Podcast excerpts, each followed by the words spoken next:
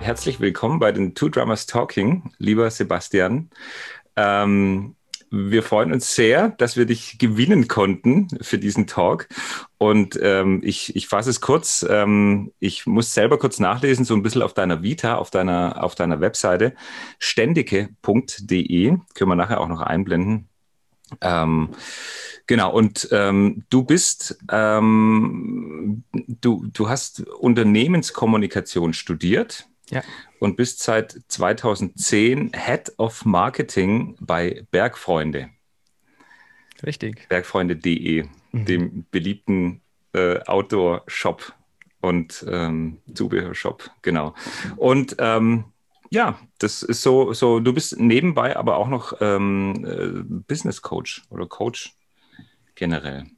Seit 2015, korrigiere mich gerne. Ja, kommt hin, kommt Ja. hin. Ja. Okay, genau. Und ähm, ja, du bist, glaube ich, sehr, sehr breit aufgestellt in Sachen Kommunikation und Unternehmenskommunikation und so. Und deshalb äh, finde ich das ganz toll, dass das hier heute passt und dass wir den Termin mit dir finden konnten. Und du bist Kletterer. Das finde ich total spannend, weil ich die Berge und das, äh, die Berge und die Natur der Berge liebe. Ja. Deswegen, äh, ja, herzlich willkommen und vielen Dank. Ich glaube, wir haben viele Themen zu besprechen. Total schön, dass ich da sein darf. Ich habe mich total gefreut, äh, auch nach den zwei, drei E-Mails, die vorher schon hin und her gingen, die ihr mich einladet. Äh, ich habe, oh, ich glaube, am, am Freitag äh, eure Episode über Fehler machen und Fehler muss man laut machen gehört. Hm. Ihr habt mich reingetrickst. Äh, ich habe gesagt, ich laufe so lang, bis der Podcast aus ist. Ja, da habe ich gemerkt, dass es 90 Minuten sind. Meine Fitness dankt euch. Ähm, voll spannend, eure Gedanken. Äh, sehr viele Impulse, die ich auch schon mit rausgenommen habe drin. Ich freue mich Ja, total. schön. Cool, danke. Ja, danke schön, ja. Äh, da, da ist es gleich auch das erste oder die erste Richtung vielleicht. Ähm, eine Parallele oder, oder ähnliche Weisen und, und Art und Weisen, die, die zwischen, zwischen sage ich jetzt mal, Unternehmen im weitesten Sinn Mhm. und äh, bei Musik machen vielleicht. Gibt es einen Bezug zur Musik bei dir aktiv? Äh, ja, tatsächlich. Ähm, ich habe irgendwann mal gelesen, dass es mit 30 aufhört, dass das äh, Gehirn sehr fluide denkt. Und wenn man ein Instrument lernt, sollte man das vor 30 anfangen. Ich habe es an meinem 30. Geburtstag angefangen. So mit ein bisschen einem Schubs äh, von meiner Partnerin, die, Mhm. äh, glaube ich, auch die Sache leid war, dass wir einen unglaublich teuren Hocker im Wohnzimmer stehen hatten. Da stand einfach schon irgendwie drei Jahre ein, ein Schlagwertkon. Und Mhm. äh, Mhm. genau, das habe ich angefangen vor dann jetzt eben sieben Jahren etwa. Ah, cool, Ähm, super. ja. Ja, zum, zum Spaß, nicht zum, äh, zum Geld verdienen. Da bin ich weit entfernt davon. Aber Ja. macht sehr viel Freude, in einer Gruppe hier in Tübingen äh, zu, Musik zu machen, ein bisschen Rhythmus zu machen Mhm. mit dem Mhm. Cajon und ein bisschen Percussion-Sachen. Geil. Dann kennst du ja genau diese Zusammens Zusammenkünfte und, äh, und Verhaltensweisen, wie man da so als Team vielleicht sich entwickeln kann, auch und kennst äh, aus deinem beruflichen Leben dann die, wie, wie das da funktioniert. Und, und so hobbymäßig irgendwie bei so einer Percussion-Gruppe, sage ich jetzt mal ganz einfach. Äh, Ja, ich glaube, da gibt es schon manchmal Parallelen und ich finde es Mhm. auch für mich zumindest sehr, sehr spannend. Ich höre euch immer zu und mir persönlich hilft es total, wenn ich quasi Impulse und Anregungen und Reflexionen nicht aus meiner Businesswelt bekomme. Mhm. Weil ich tendiere dann dazu gleich so, ah, und wie, wie kann ich das jetzt auf mich anwenden? Oder habe ich Mhm. da auch ein Beispiel oder ähnliches? Aber wenn Mhm. ich euch darüber sprechen höre, wie es in der Musik ist, dann ist das für mich quasi ein so ein, so ein Schritt weg, so eine halbe Vogelperspektive, die es, ja, die nochmal anders reflektieren lässt. Ob das jetzt dann Mhm. Musik ist, manchmal ist es auch der Bergsport. Stefan, du hast vorhin gesagt, ja, du hast ja auch ein bisschen einen Bezug. Da kann man es auch ab und zu machen. Aber ich finde es total spannend, quasi diese Parallelen zwischen den Welten und auch vielleicht die, die Unterschiede bewusst rauszuarbeiten, um Ja. dann Gedanken zu machen, was kann denn der eine vom anderen lernen und umgekehrt. Ja, so eine Gemeinsamkeit, die mir jetzt so direkt in den Kopf kommt, ist, dass alles, was du machst, irgendwie mit Verantwortung zu tun hat. Mhm. Denn ich glaube, so der Trommler in einer Gruppe oder in einer, ne, so einen Rhythmus zu halten, ist natürlich eine Art von Verantwortung. Äh, Bergsport hat ganz sicher sehr viel mit Verantwortung zu tun. Und äh, in deinem Coaching ja, arbeitest du sicherlich auch mit dem Thema nehme ich mal an. Ja, ich muss vielleicht äh, bei dem Coaching so ein bisschen einwerfen. Ich bin jetzt kein klassischer Coach, der, hm, weiß nicht, über Klienten und Stunden äh, sein Geld verdient. Mhm. Ich, ich habe ja einen Job, äh, in dem ich mein Geld verdiene und der mich auch die Woche über ganz gut beschäftigt. Ja. Ich habe die Coaching-Ausbildung damals gemacht, weil mir klar wurde, dass mein Team immer mehr wächst. Also vielleicht, ich bin bei den Bergfreunden eingestiegen und ich habe, glaube ich, Mitarbeiter Nummer 25 oder so. Also da, da waren wir nicht viele Leute. Heute habe ich ein mhm. Team allein im Marketing von 50 Leuten etwa. Okay. Wahnsinn. Mhm. Das heißt, über diese zehn Jahre war irgendwann klar, ich muss noch mal so eine Zwischenebene einziehen. Und mhm. wenn man dann anfängt, nicht Mitarbeiter zu führen, sondern mhm. Führungskräfte zu führen und Führungskräfte zu entwickeln, dann ist mir klar geworden, okay, eigentlich musst du dein Skillset und deine Art und Weise, wie du mit denen arbeitest, nochmal verändern. Und habe gesagt, ja. okay, dann ist so eine Coaching-Ausbildung eine, eine, gute Möglichkeit gegebenenfalls. Hat sich bestätigt, ähm, hilft mir, hilft hoffentlich auch in meinem Umfeld an der einen oder anderen Stelle, mhm. aber ich wende das quasi in so, hm, ja, in meinem beruflichen Umfeld an, äh, mit entsprechenden Einschränkungen. Also man kann nicht alles, was ein externer Coach macht, als Vorgesetzter ja. mit seinen äh, Kollegen machen. Das funktioniert natürlich nicht. Klar, aber du gibst natürlich Verantwortung ab, dann auch im Endeffekt, ne? sobald du, glaube ich, so Hierarchien zwischenziehst. Klar. Ja. Also das, das heißt, die einzelnen Arbeitsfelder, die es in deiner Abteilung gibt, sage ich jetzt mhm. mal, ähm, die versuchst du so eigenständig wie möglich sein zu lassen. Und du bist so ein, naja, stiller Beobachter, jetzt mal äh, sinnbildlich gesprochen, und korrigierst, wenn es Bedarf gibt. Ansonsten lässt du es eigentlich laufen und, und forderst die Eigenverantwortung eigentlich von den einzelnen Positionen. Ich, ja, das kann man schon so sagen. Also mhm. es fängt in meinen Augen mit einer Notwendigkeit an, das mhm. so zu tun. Das Themenfeld, in dem ich da unterwegs bin, ist so breit. Mhm. Der Anspruch, dass ich alles wirklich verstehen würde, dass ich überall irgendwie der führende Kopf dahinter sein kann, mhm. der wäre völlig illusorisch. Mhm. Das heißt, auch jeder, der irgendwie einsteigt, bekommt eigentlich die Ansage, naja, die Erwartung ist, dass du mir in drei Monaten sagst, wo wir langgehen. Nicht umgekehrt. Ich kann dir vielleicht Ach, noch ein paar okay. Fragen stellen. Mhm. Und ich kann dir vor allem, das ist meine Rolle gegebenenfalls auch, ich kann dir ein, ein, übergeordnetes Ziel geben, ein Zielsystem, auf das du hinarbeitest. Mhm. Äh, ich kann dir vielleicht auch helfen, die Rahmenbedingungen zu mhm. optimieren und so zu ja. schaffen, dass das ja. für dich funktioniert. Ja. Aber ich kann dir rein fachlich häufig überhaupt nicht, nicht das Wasser reichen. Kann dir, mhm. ich, kann, ich kann dir nicht sagen, ob du den Post auf Facebook zu welcher Uhrzeit du ihn besser postest, in welcher ja. Formulierung, in welches Posting-Format du nimmst, das weißt du und da habe ich keine Ahnung. Mein hm. Beitrag ist, dass ich vielleicht nochmal frage, auf welches unserer Ziele zahlt denn dieses Posting jetzt ein? Und sind wir uns sicher, dass wir gerade noch das Richtige tun? Oder vielleicht noch mit einem anderen Kollegen vernetze? Aber das, also die klassischen Managementaufgaben letzten Endes an der Stelle. Und dazu gehört mhm. für mich eine sehr, sehr konsequente Delegation tatsächlich dazu. Sonst funktioniert es nicht. Und glücklicherweise habe ich ein Team um mich herum, das diese Verantwortung auch annimmt und auch wiederum selber so delegiert, weil auch die Leute haben alle schon so viele Themen auf der Platte, mhm. die können die auch nicht alle durch sich durch letzten Endes optimieren. Ja. Dann wären ja. wir als Führungskräfte immer das Bottleneck in der Organisation. Ja. Das ist eigentlich eine spannende, spannende Definition vom Führen, ne? so Teams zu leiten. Ich glaube, das wird manchmal verwechselt, dass man, wenn man hierarchisch weiter oben steht, dass man äh, glaubt, man müsse alle Entscheidungen treffen oder man müsse sich fachlich überall auskennen. Mir, was mir so einfällt, sind eigentlich Bands, wie sich die so entwickeln. Mhm. Oder wenn es vielleicht einen Bandleader gibt, ähm, ich habe gerade das Gefühl, bei Künstlern, denen fällt es unglaublich schwer zu delegieren und Verantwortung aus der Hand zu geben. Mhm. Ähm, und versuchen dann alles bei sich zu halten und überall ähm, noch mehr Know-how zu haben als diejenigen, die das eigentlich wahrscheinlich sogar besser könnten. Klar, manchmal ist es vielleicht eine finanzielle Frage, warum Leute das nicht abgeben. Mhm. Aber ich glaube, äh, für die Weiterentwicklung im Endeffekt ist es eine super Strategie, äh, das Team zu führen, aber die, ähm, das Know-how zu delegieren irgendwie. Ja, ich glaube, da A ist da schon eine Parallele zwischen den beiden Welten, also Musik und ich sag mal Businesswelt. Vielleicht ist aber auch noch ein Unterschied sogar mit drin.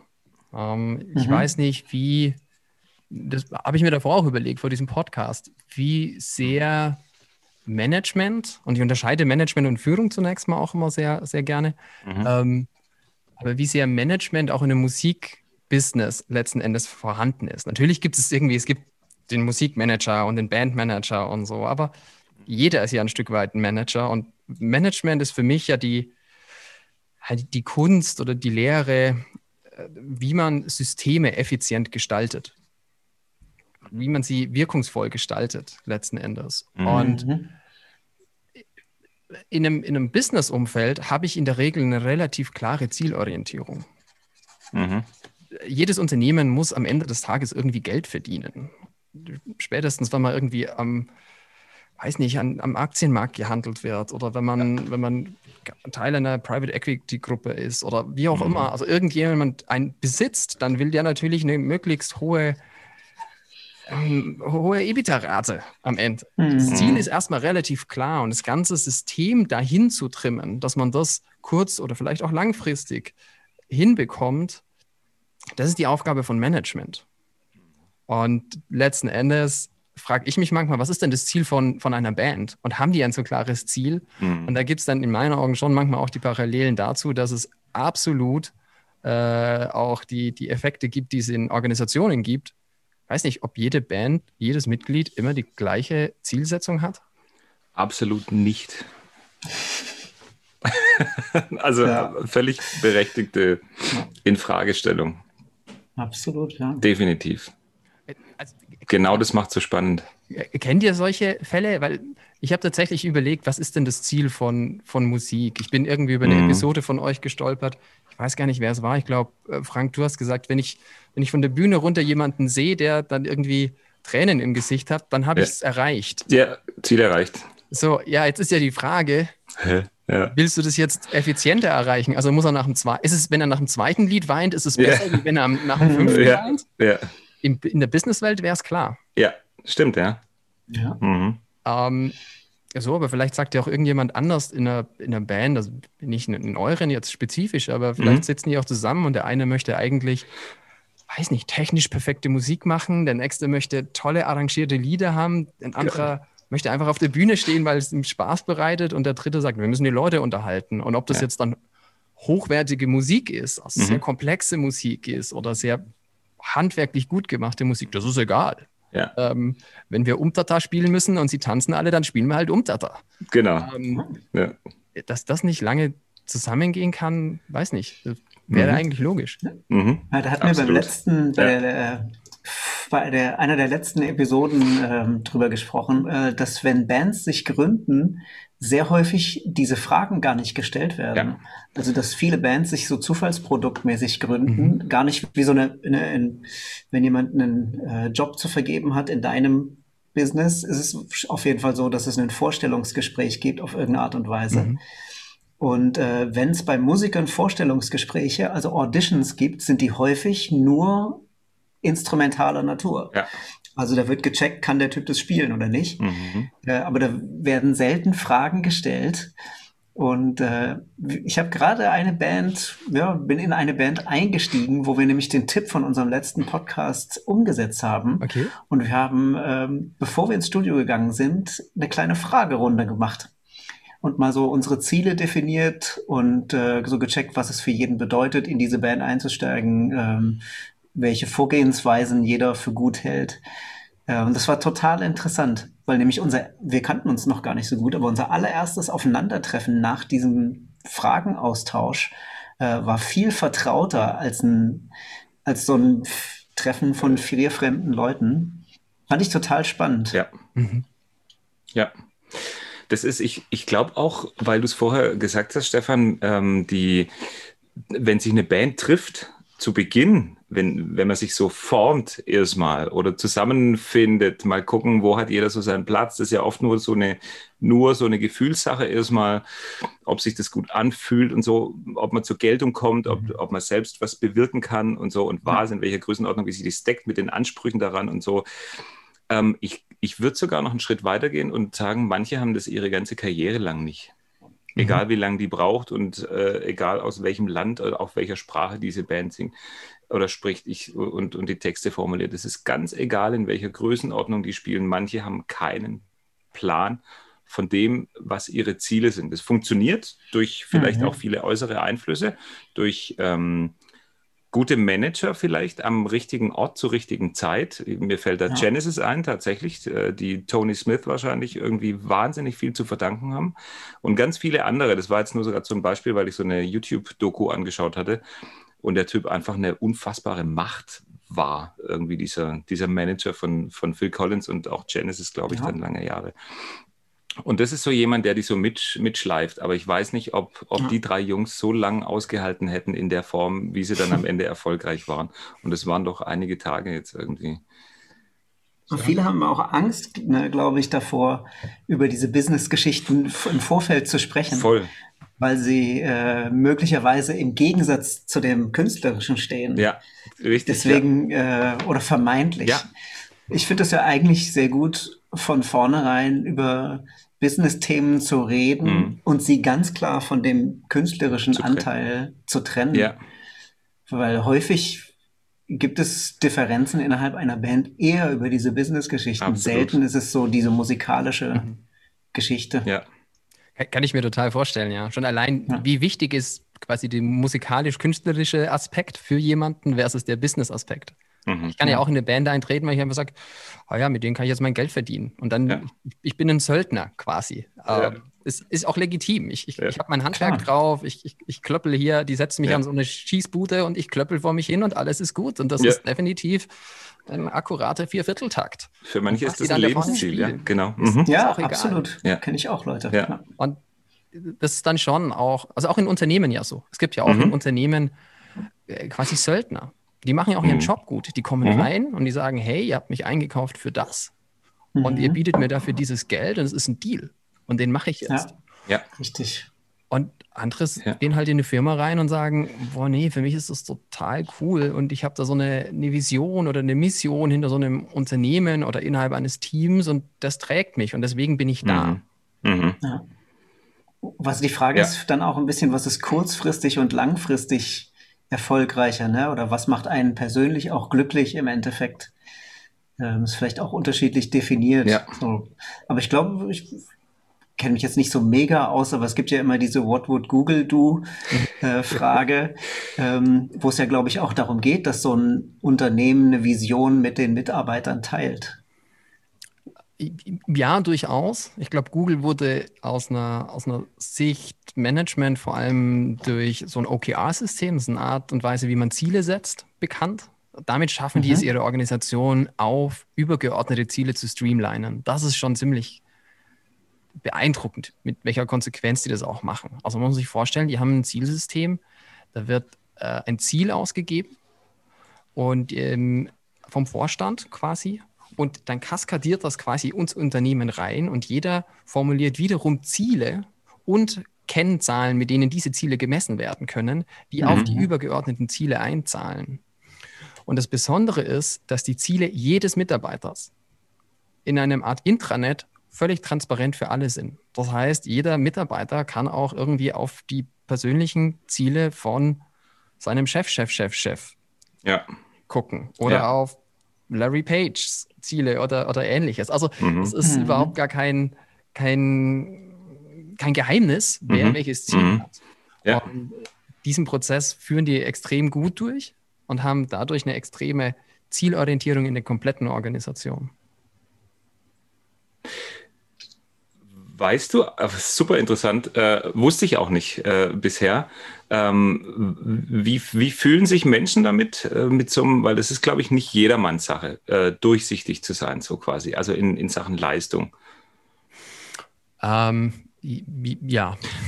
also, dass, dass jeder da Einblicke hat. Wie, wie, wie äh, kannst du das aus Unternehmersicht, äh, weil du, du, du sitzt in einem Unternehmen, du hast auch mhm. Leute unter dir, sage ich jetzt mal ganz vorsichtig, äh, du, du, du bist eine Führungskraft für viele, für 50 Leute jetzt. Und mhm. wie, wie würde das bei dir oder in deiner Abteilung sich anfühlen, wenn du sagst, okay, Klaus, Maria, Stefan, Peter und Dieter, jeder kann dem anderen in die Karten gucken, jeder kann Leistungsziele abrufen irgendwie und kann sich daran orientieren, kann mitziehen, kann dagegen gehen, kann sich äh, ergänzend äh, äußern oder, oder verhalten mhm. und so weiter. Wie wird sowas angenommen? Ich glaube, das ist nicht jedem recht, sowas kann das sein? Ich würde dir zustimmen. Mhm. Das gibt mit Sicherheit Konstellationen, in denen Leute das nicht möchten. Mhm. Ähm, jetzt habe ich ein Team, da können wir extrem viel unserer Arbeit extrem gut messen. Ja, wir sind ganz viel im mhm. Online-Marketing unterwegs. Wir können hunderte von Kennzahlen in Echtzeit rausziehen. Ja. Und dadurch, dass wir unser Team in weiten Teilen zum Beispiel nach Kanälen, also nach Marketingkanälen aufgeteilt haben, habe mhm. ich halt jemanden, der ist dafür zuständig, dass die Google-Anzeigen in Niederlande ja. so und so viele Besucher und so und so viel Umsatz bringen. Und mhm. diese Zahlen kann jeder andere, auch in dem Team, im Analysetool sich jederzeit zusammenklicken. Okay. Und wir sprechen die jede Woche durch. Mhm. Wir, also kommen alle zusammen und sagen, okay, das ist mein Kanal, so war es letzte Woche, das ist die Abweichung, so war es zum mhm. Vorjahr und so weiter und so fort. Mhm. Das heißt, wir haben da wirklich eine extrem hohe Transparenz. Okay. Und wir sind krass, ja. extrem dran gewöhnt. Und mhm. wenn wenn irgendwie, keine Ahnung, das System ausfällt, mhm. dann weiß ich das ungefähr zehn Minuten, nachdem der Erste im Büro ist. Weil die Leute sagen, ich komme nicht auf meine Zahlen, ich brauche jetzt meine Zahlen. Okay. Weil sie damit inhaltlich natürlich auch arbeiten. Das ist ja, die klar. Art und Weise, wie man ja. im Online-Marketing arbeiten kann. Mhm, mh. Ähm, aber gleichzeitig ist es eine wichtige Orientierung für sie. Mhm. Ich glaube, das ist ein Teil einer Kultur innerhalb eines Teams, ja. eines ähm, ja, eine, eine, eine Firma vielleicht auch als, als mhm. Ganzen. Ja. Natürlich gibt es aber auch Firmen oder einzelne Teams vielleicht innerhalb von Firmen, da ist es nicht so, so willkommen. Und spätestens, mhm. wenn du halt jemanden hast, der sich vielleicht auch ein bisschen verstecken möchte, dann erlauben das halt Kennzahlen nicht mehr. Ja, und genau. in, in mhm. Deutschland haben wir ja schon auch noch teilweise so die Sicht, äh, dass äh, Mitarbeiter, Arbeitnehmer geschützt werden müssen. Ja. Ähm, mit äh, quasi noch Gesetzen aus dem weiß nicht, eher so industriell geprägt. Ich habe den mhm. großen patriarchischen Unternehmer ja. und ja. alle anderen sind eigentlich mhm. abhängig von ihm ja. und deswegen kann er von oben alles rein diktieren. Mhm. Na ja, faktisch heute nicht. Ja, also ich mhm. muss ja damit rechnen, dass jeder meiner Mitarbeiter pro Monat zwei Abwerbeversuche hinter sich hat. Ähm, also die, die, sitzen ja alle an einem, an einem langen Hebel eigentlich auch. Mhm. Ähm, also insofern, das, das gibt es mit Sicherheit dass Leute das auch nicht willkommen heißen. Mhm. Ich halte es für mich, und da bin ich bei einer Führungskraft letzten Endes, ja. für, eine, äh, für eine Aufgabe, ein Klima zu schaffen, in dem wir diese Kennzahlen transparent machen, in mhm. dem wir aber auch keine Angst haben zu sagen, ich war 20 Prozent runter. Und jetzt können wir darüber diskutieren, ob das Ziel so ambitioniert war, ob wir es erreichen müssen, ob es besser war, dass wir es nicht erreicht haben oder was wir da tun können. Und wer meiner mhm. Kollegen vielleicht mehr Besucher für den Shop akquiriert hatte, sodass es in der Totalzeile auch wieder passt. Das hat mich total erinnert. Wir haben ja, wir sind ja auch im, im Homeschooling gerade äh, ja. nach wie vor. Und es gab auf, was ich eine schöne, ein schönes Prinzip finde, und das, das gibt es natürlich auch im, äh, im Präsenzunterricht. Die Kinder machen, also die, die Schüler und Schülerinnen machen ihre Arbeiten mhm. und tauschen zur Korrektur mit, einem, mit ihrem Partner. Und zwar mit mhm. einem einzigen Partner. Mhm. mhm. Also das ist so ein, so ein Geben und Nehmen. Äh, Person A kriegt den, die Aufgabe von Person B und andersrum. Mhm. Und die korrigieren mhm. sich gegenseitig. Mhm. Okay, dann ist das in überschaubarem Rahmen. Es kann nur zwischen den einzelnen Paaren was, was passieren. Okay. Ähm, in der Online-Geschichte und auch in der Moodle-Geschichte, um es auf den Punkt zu bringen, ist es sehr schwach gelöst. Ähm, Finde ich, find ich eigentlich gar, auch keine schlechte Idee. Das wäre dann, würde in das Thema reinspielen, wie du es angeschnitten hättest. Jeder hat auch, äh, Zugriff auf jede Leistung. Also jeder von den 30 oder 20 Kindern mhm. kann von den anderen 29 oder 19 Kindern die Arbeiten lesen und bewerten und beurteilen. Und das ist auch die Aufgabe. Das heißt, eine Person, ein Kind, eine Schülerin, ein Schüler hat 19 oder 29 äh, Aufgaben und korrigiert die alle. Das ist natürlich auch mal eine fette Aufgabe, so rein zeitlich und, ja. und äh, das ist so ein, schon, schon ein Package irgendwie so. Aber das kann ja über, über eine Woche oder zwei von mir aus auch zeitlicher Rahmen völlig, völlig offen passieren. Von daher wäre das alles okay. Jetzt war nur, gab es einen Fall, ähm, wo die Kinder ihre Arbeit reinstellen mussten und jeder hatte Einblick drauf. Mhm. Also Datenschutz null. Und es ist Datenschutz.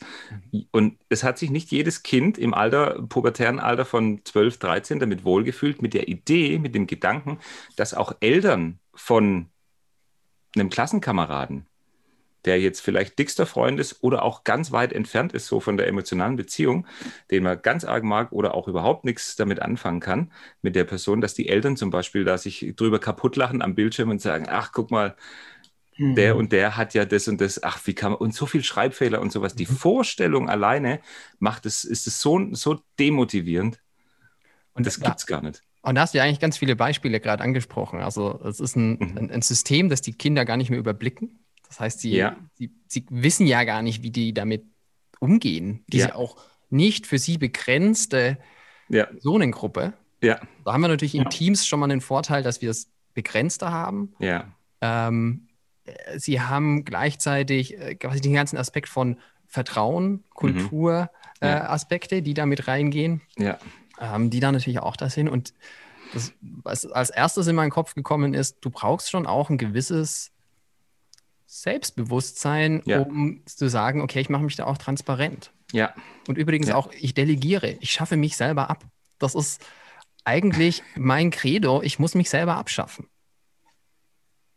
Das ist, uh wenn ich, okay. ja klar, aber wenn ich mhm. meinen Job richtig gemacht habe, dann mhm. habe ich um mich herum ein Team, das komplett selbstständig ist. Ja, ich freue mich jedes Mal wie ein kleines Kind, wenn ja. ich mein, meinen jährlichen vierwöchigen Urlaub mache. Mhm. Und ich komme zurück und komme in die, in die Firma rein und sage, und gibt es irgendwas? Und alle sagen, ja, wie war's?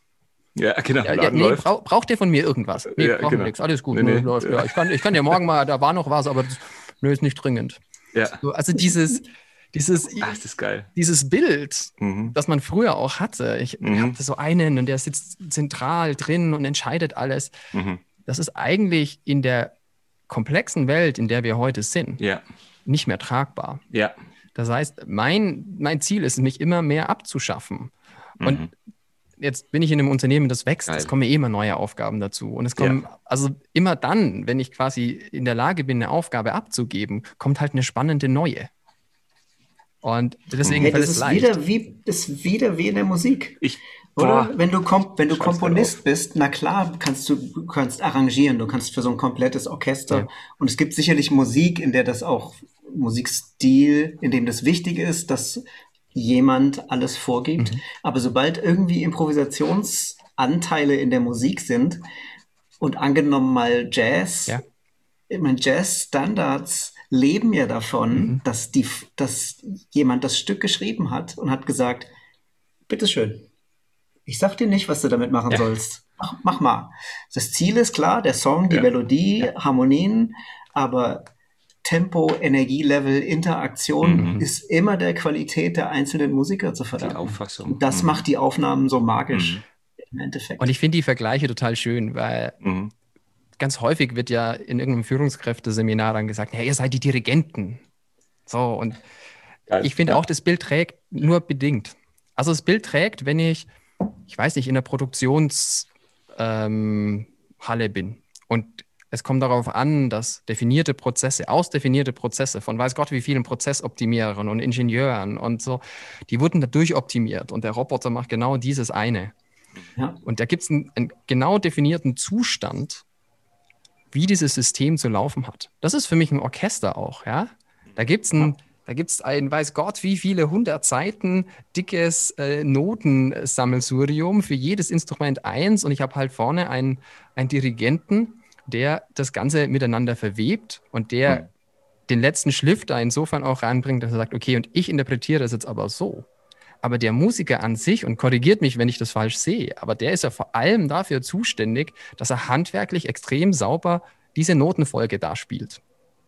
Oder die Vorgabe des Dirigenten. Oder die mhm. Vorgabe des Dirigenten, mhm. ja. Und der greift sogar noch regulierend ein und macht hier noch ein bisschen lauter, mhm. so, mhm. und ja. hier mal ein bisschen leiser. Und jetzt gebe ich euch hier noch einen Einsatz. Das mhm. ist der klassische Dirigent. Das heißt aber auch, wenn der nicht da ist, was macht denn das Orchester dann?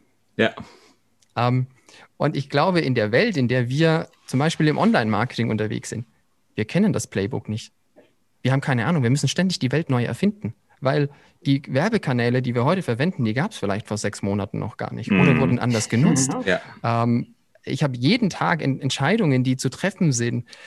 Äh, Kunden antworten öffentlich. Wir haben eine Facebook-Seite. Ja. Da, da, antworten Kunden. Ich kann ja kein, ich kann ja kein riesen Wenn-Dann-Diagramm aufmalen, was alles mhm. passiert, wenn ein Kunde so sich meldet. Nein, ja. da muss ich jemanden haben, der sieht es und der muss innerhalb von von sofort quasi selbst Absolut. antworten können. Ja. Das heißt, wir müssen ja. improvisieren. Und ich bin auch eher so bei dem Bild von dir, Stefan. Eigentlich sind wir in dieser wilden VUCA-Welt, in der wir unterwegs sind. Jetzt sind wir viel näher am Jazz. Wir haben eigentlich so ein Ziel. Mhm. Und es gibt auch ein paar so Mechanismen und Prinzipien. Und also vielleicht sind die Harmonien so ein paar Wechselwirkungen äh, und ein paar Grundannahmen und ein Grundverständnis, ähm, ja. so wie die Harmonielehre das halt auch hat. Ja.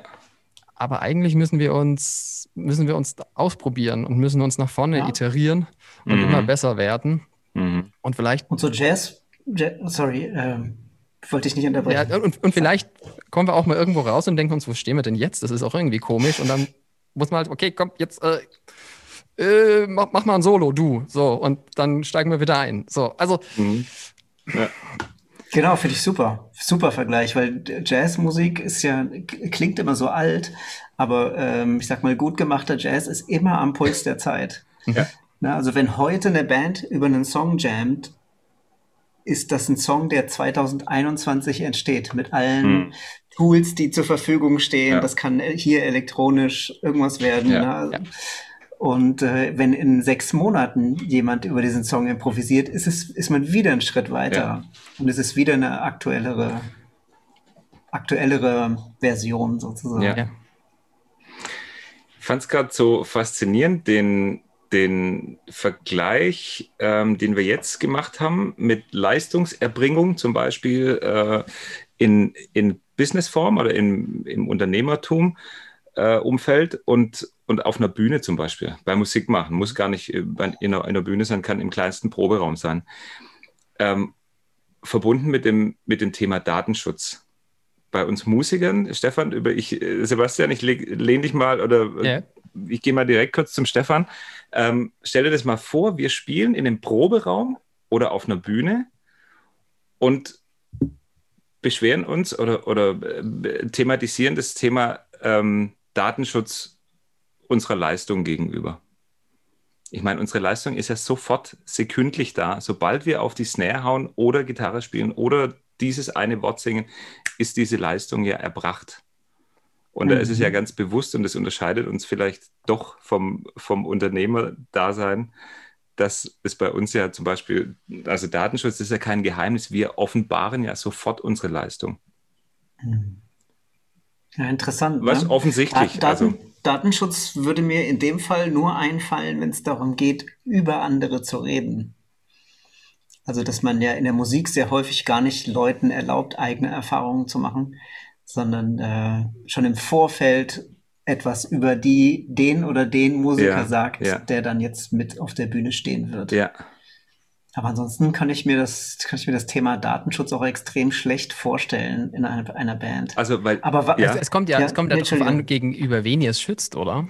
Also innerhalb der innerhalb der Band, innerhalb einer Abteilung wäre die Parallele vielleicht nicht, aber hm. wenn ihr ins Studio geht und eine CD aufnehmt, dann gibt es natürlich auch vielleicht irgendwie Aufnahmen und na komm, wir machen gleich noch einen Take. Ja. Aber das war nix. Ja. natürlich weiß jeder hier mhm. in, dem, in dem Raum, in dem Studio und auch der Ton Toningenieur mit Sicherheit. Der weiß auch, mhm. okay, das war irgendwie ja. nicht ganz auf dem Puls hier. Ja. Ja. Ähm, aber am Ende auf der CD höre ich es halt nicht mehr.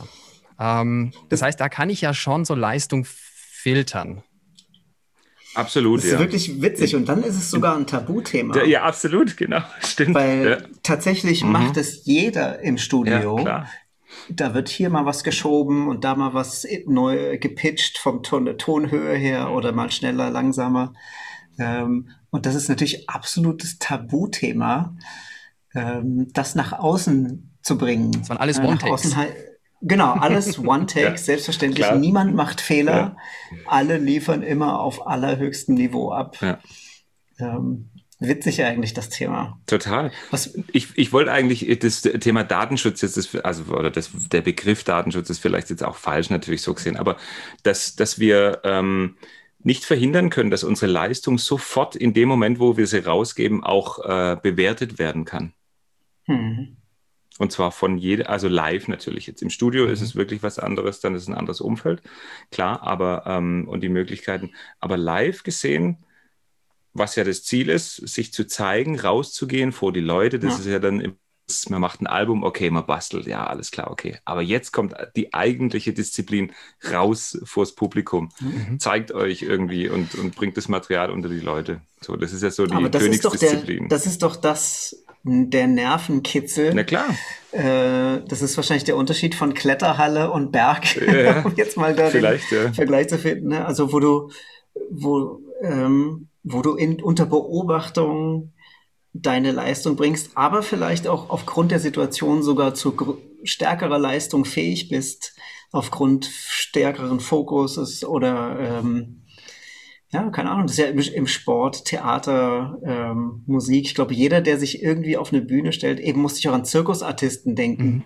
Mhm. Ähm, das ist natürlich One Moment und in dem gilt's. Ja. Wobei ich da gerade wieder unsere Diskussion über Ziele und was ist eigentlich das Ziel von in dem Fall Musik oder einem Auftritt äh, denken muss. Also ich will jetzt keinem, keinem irgendwie Unrecht tun, aber ich bin irgendwie groß geworden in der Zeit, da war äh, Sportfreunde Stiller irgendwie mhm. Musik, die man gehört hat. Und mhm. also ich weiß jetzt nicht, ob die gesanglich quasi die allerbesten waren. Ähm, vielleicht war das aber auch gar nicht ihr Ziel. Vielleicht war einfach ihr Ziel, wir gehen auf diese Bühne und wir haben eine fetzen Party mit den, keine Ahnung, ja, 15.000 Leuten vor uns. Ja.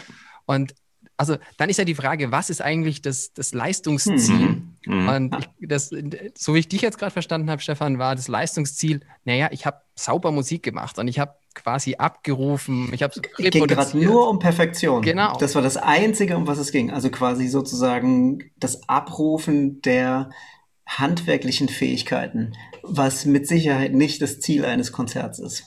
Richtig, und das finde ich eigentlich das, das Faszinierende. Ich war mal, ja. muss ich euch kurz erzählen, ich war mal auf einem Konzert von ESIO. Ich weiß nicht, ob ihr die kennt. Das sind zwei britische Jungs, ähm, in der Regel halt zwei Gitarren, zwei Jungs, und die touren so durch die Welt.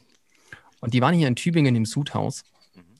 Und äh, wir stehen da, gucken die Bühne an, irgendwann kommt einer raus und sagt, der andere ist krank Deswegen bin ich alleine da. Und du denkst einfach, Moment mal, stopp mal. Äh, wie jetzt? Und dann hat er halt da irgendwie zwei Stunden lang mit einer Gitarre und einem Loop-Pad mhm. äh, Musik gemacht und wir waren göttlich unterhalten. Es war, mhm. es war unfassbar gut. Ja. Obwohl natürlich das nie die Reproduktion von irgendetwas war, das die mal vorgesehen haben. Ja. Und äh, das fand ich so ein schönes Beispiel. Der hat sein Ziel gesetzt, ich mache jetzt für die relativ kleine Personengruppe, vielleicht 250 Mann, mache ich jetzt einen coolen, coolen Abend. Und dafür haben die bezahlt. Die haben nicht dafür bezahlt, dass sie zwei Leute, die schön ineinandergreifende Akkorde spielen, ja. hören, sondern wir machen hier jetzt lustige Sachen. Und der hat notfalls auch ein Stück abgebrochen, hat gesagt, ich habe daneben getreten. so. Und dann haben alle gelacht und es war ein, ein unglaublich nahbarer Abend. Mhm. Ja. Und war damit. Und bleibt dir in Erinnerung. Bleibt mir ja? voll in Erinnerung. Also ich meine, das ist, du warst ja Teil eines, äh, du hast ja dann den ganzen Abend das Gefühl, wow, das erlebt nur ich. Richtig. Das denkt sozusagen das Publikum ja. da. Und äh, das macht diesen Abend ja noch viel wertvoller. Ja, einzigartig, ja. Ja. ja. Da sind wir wieder bei der, bei der Frage nach dem übergeordneten Ziel und mhm. äh, ja. War, war er am Ende zufrieden? Ich glaube, er war am Ende zufrieden. Ähm, das Publikum war es auch. Und ihr auch, ja, genau. Und alles gut. Und wahrscheinlich hat er an dem Abend nicht so perfekt gespielt wie vielleicht an anderen oder, oder ähnliches. Mhm. Ja. Und je nachdem, wie ich das Ziel definiere, habe ich dann halt wieder auch unterschiedliche Messgrößen. Ja. Und ja, natürlich ja. möchte ich eigentlich auf einer CD eine gewisse musikalische Qualität, weil er kann es ja auch dreimal probieren oder 30 Mal mhm. oder 300 Mal mhm. und ein bisschen rumfuddeln da dran. Ja. ja. Stimmt, das ist ein anderes Ziel ja. dann im Endeffekt. Genau. Ne? Ja, richtig. Ja. Mir ist eine Sache noch im äh, Hinterkopf, von, als es darum ging, äh, was diesen Datenschutz sozusagen angeht. äh, ähm, man muss natürlich eine Vertrauensbasis schaffen, glaube ich, auch als jemand, der so ein Team zusammenstellt. Ähm, müssen natürlich alle Mitarbeiter oder jetzt in der Schulklasse muss der Lehrer eigentlich eine Atmosphäre schaffen, in der die Schüler sich auch entfalten wollen mhm. äh, und keine Angst haben, dann ist, ist das vielleicht sogar ein Teilziel, wenn nicht so das Hauptziel bei so einer Aufgabe, ähm, die freie Entfaltung und zu fördern und die Angst zu nehmen. Weil ich glaube, sonst funktioniert das nicht in einem Unternehmen, wo du darauf angewiesen bist, dass jeder Einzelne seine Kreativität einbringt, wenn die nicht das Gefühl haben, dass das auch ein Ort ist, an dem man das machen kann, mhm. inklusive Fehler machen, mhm. ähm, dann wird es wahrscheinlich nicht funktionieren. Ja. Stimme ich total zu. Also kann ich nur unterstreichen. Das ist in meinen Augen auch eine sehr wichtige Aufgabe von Führungskräften und von Teams, auch in der Interaktion zusammen. Eine Kultur zu schaffen und eine Atmosphäre zu schaffen, in der man Fehler machen darf. Ich sage, wir müssen die Fehler machen, weil sonst kommen wir nicht voran. Und ja. diese Sicherheit, das, das merke ich tatsächlich auch, wenn neue Mitarbeiter anfangen kann das passieren, dass die halt die ersten drei Monate, vier Monate quasi die Zeit brauchen, um sich daran zu gewöhnen, dass sie hier auch einen Fehler machen dürfen. Und die einzige Anforderung ist, mach ihn schnell und mach ihn nicht dreimal. Mhm. Und also vermeidbare Fehler, klar, ist doof. Ja. Aber ja. weil man was Neues ausprobiert hat oder weil man es nicht besser wissen konnte und Online-Marketing ist hm. Es ist eine Lotterie den ganzen Tag. Wir, wir schließen Hunderttausende, Millionen von Wetten ab darauf, mhm. ob, ob, ich jetzt mit diesem Werbebanner einen Besucher einkaufe, der zum Schluss das wert ist oder halt nicht. Und da, natürlich, da gibt es so viele Fehlentscheidungen, in Anführungszeichen. Mhm. Die Kunst ist nur, sie schnell genug zu sehen, zu korrigieren, gegenzusteuern mhm. und in Summe mehr richtige Entscheidungen zu treffen als, als falsche. Dann kommst du voran. Gab es da nicht so ein Zitat, war das von, ähm, wie hieß der Apple-Chef, der Alte?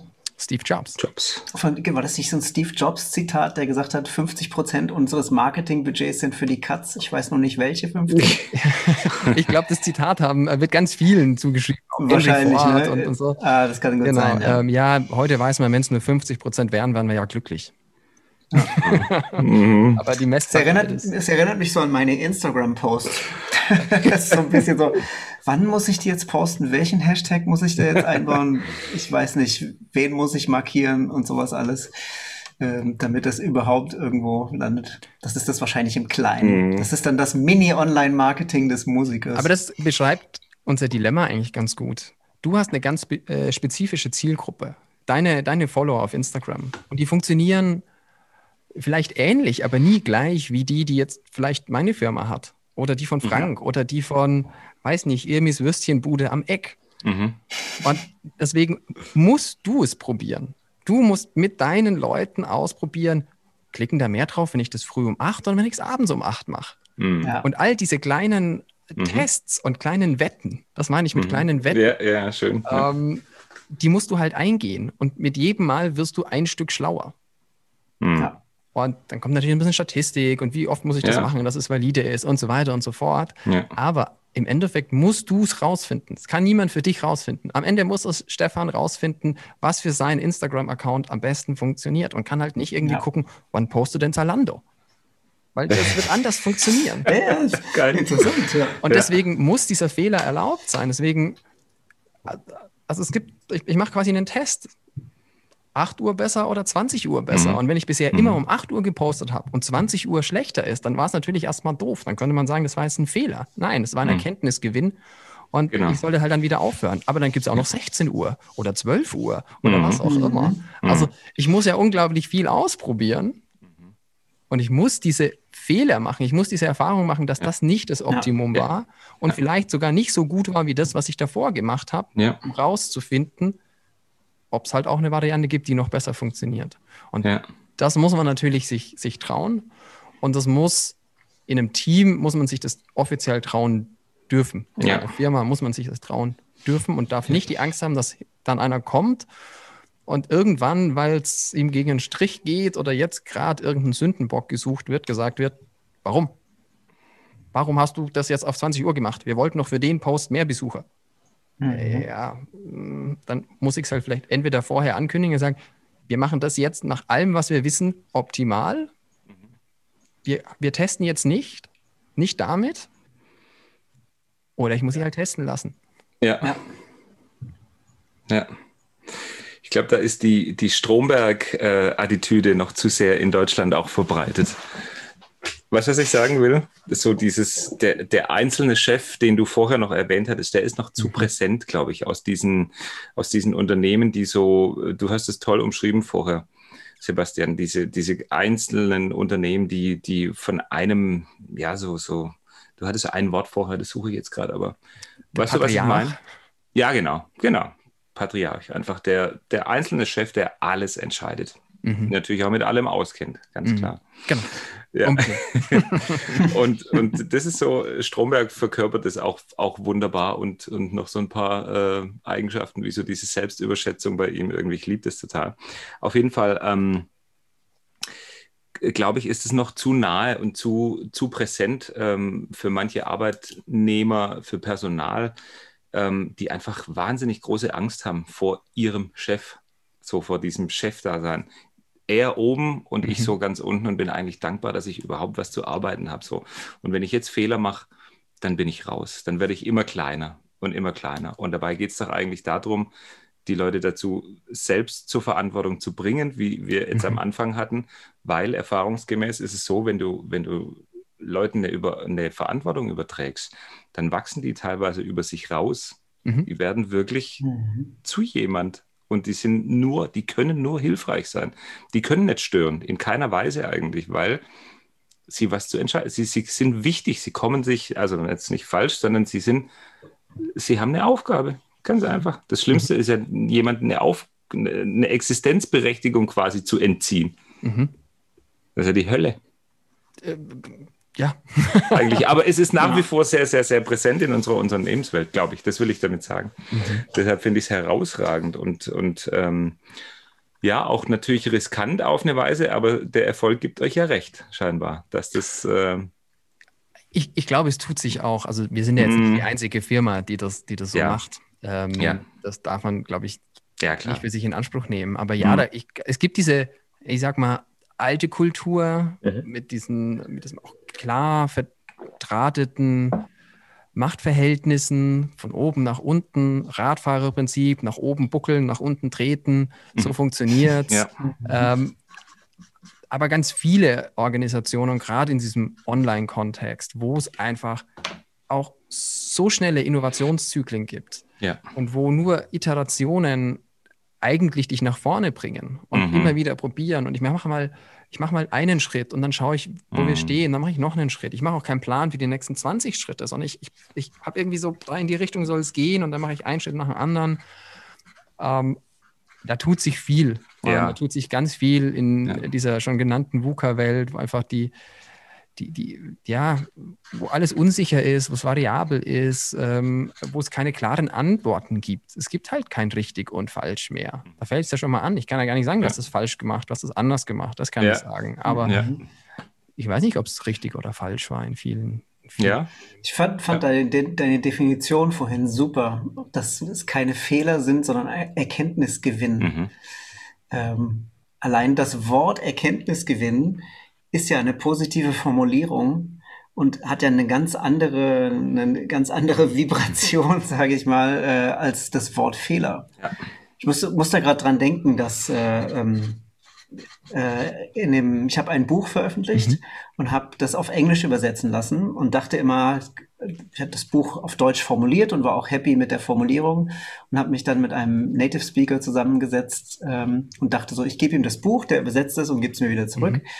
Und das hat so nicht funktioniert, weil allein in der amerikanisch-deutschen Kultur so ja. unterschiedliche Bilder existieren und Redewendungen und so eine Fehlerkultur, ähm, wo sozusagen die Definition von Erfolg ganz anders mhm. ähm, stattfindet. Während hier in Deutschland halt sehr häufig äh, Fehler als Misserfolg gesehen werden, äh, ist ja. die Definition von Erfolg anscheinend in der amerikanischen Kultur deutlich mehr mit Wiederaufstehen verbunden. Mhm und probieren und wieder probieren.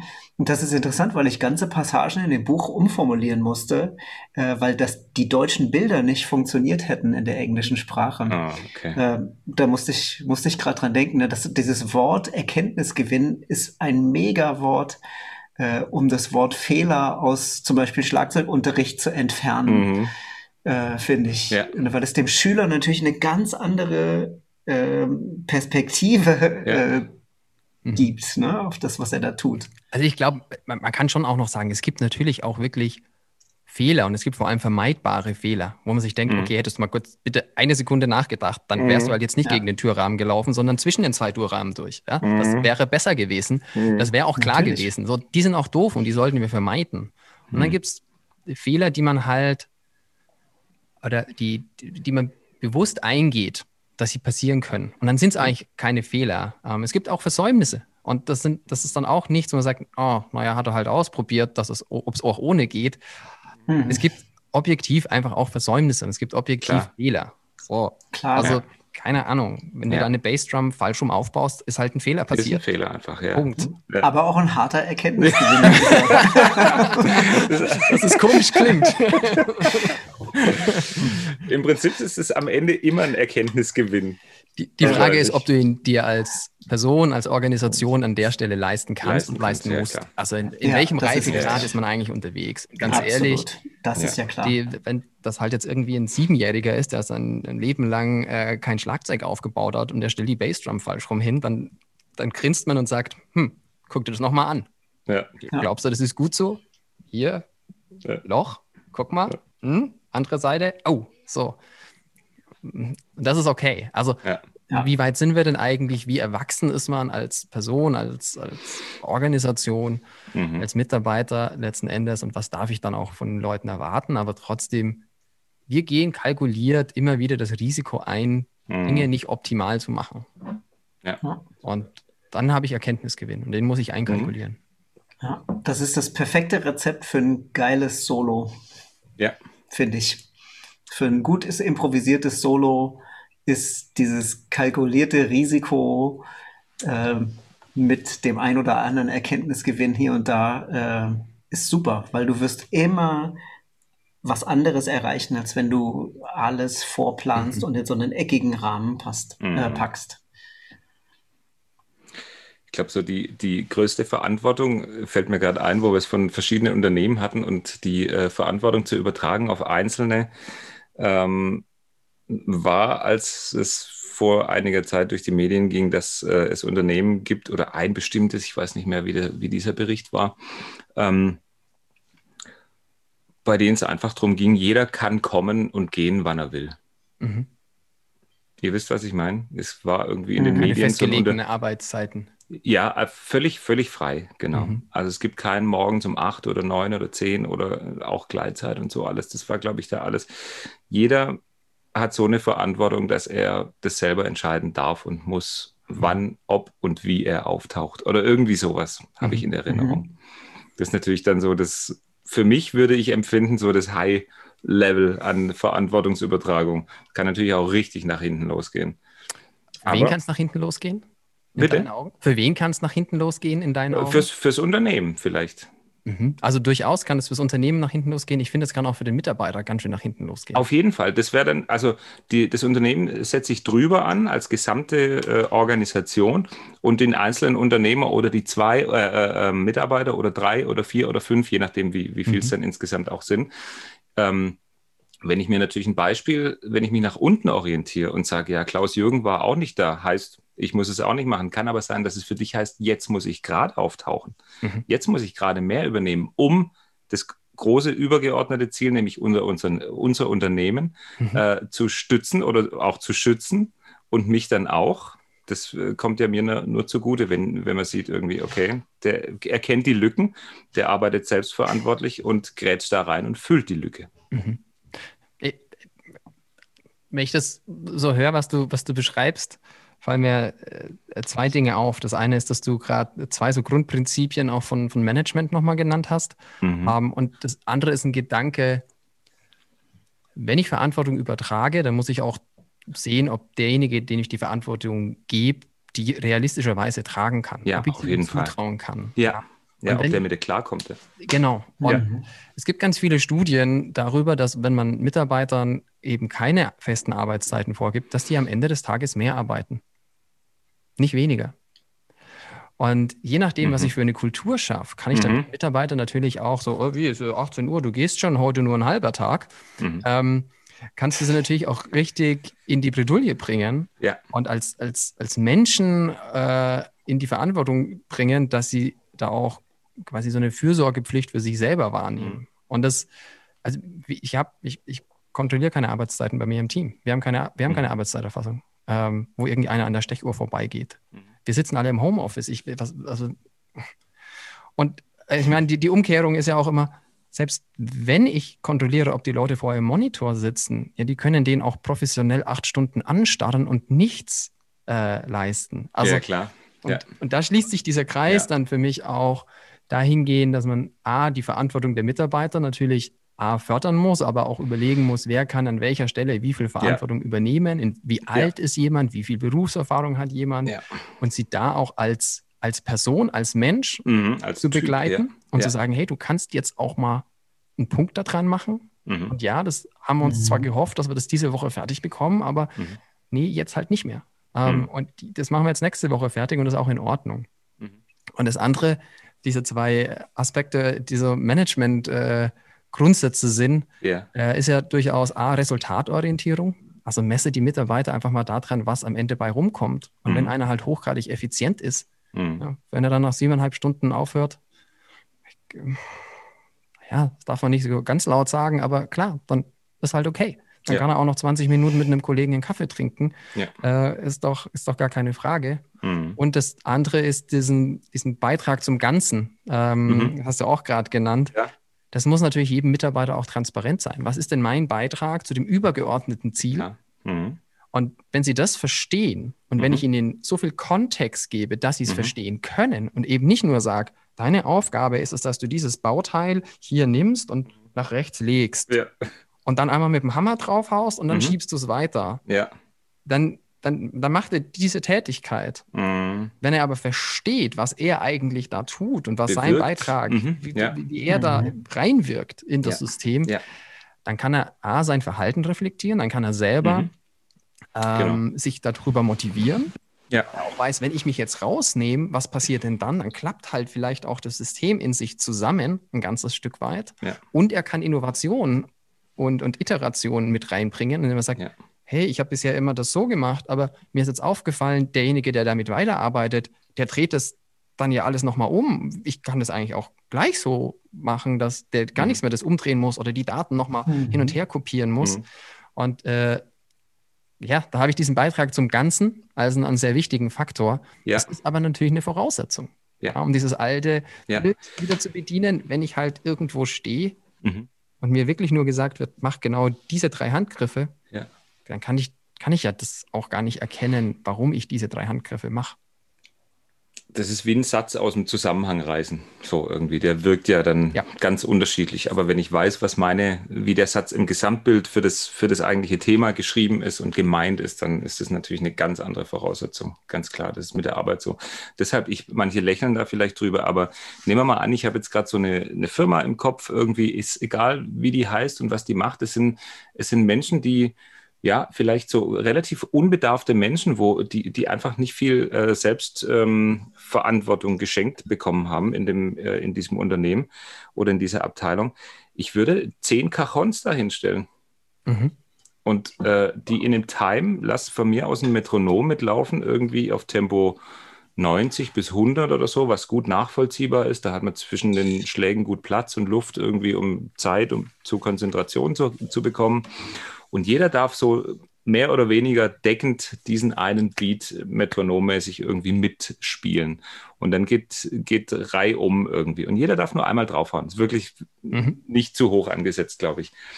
Und jeder, ähm, der seinen Schlag aussetzt, also verpasst, also einen Fehler macht, weil er vielleicht nicht konzentriert war oder nicht da war oder an was anderes gedacht hat, der sorgt dafür, dass das gesamte Bild, dass der Kreislauf, den alle zehn äh, Cajon-Spieler haben, dass der nach außen mit einem Loch versehen ist, nämlich seins. Mhm. Und so kann man vielleicht jemand beibringen, mit, mit Musik oder mit Perkussion oder mit einem Beat, mit einem Puls, den wirklich jeder schon von, von Beginn an, von Geburt an in sich trägt, den nach außen zu, hörbar zu adaptieren.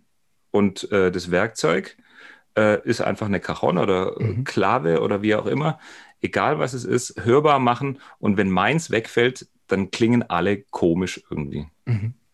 Und das finde ich so eine ganz einfache Herangehensweise. Das kannst du eigentlich schon im Kindergarten machen. Mhm. Sowas, weil das blicken die total, die haben da einen riesen Spaß dran. Und wenn du sagst, hey, deine Stimme ist genauso wichtig wie die der anderen neun, dann kriegt man da, mhm. glaube ich, dann kommt man in so ein Level, wo das spielerisch ganz einfach gezeigt werden kann, welche Selbstverantwortung oder wie viel das wert sein kann im mhm. Zusammenhang mit allen anderen. Mhm. Das finde ich eine total einfache. Ich habe das lange im Kindergarten gemacht, so, so, solche Spielchen irgendwie.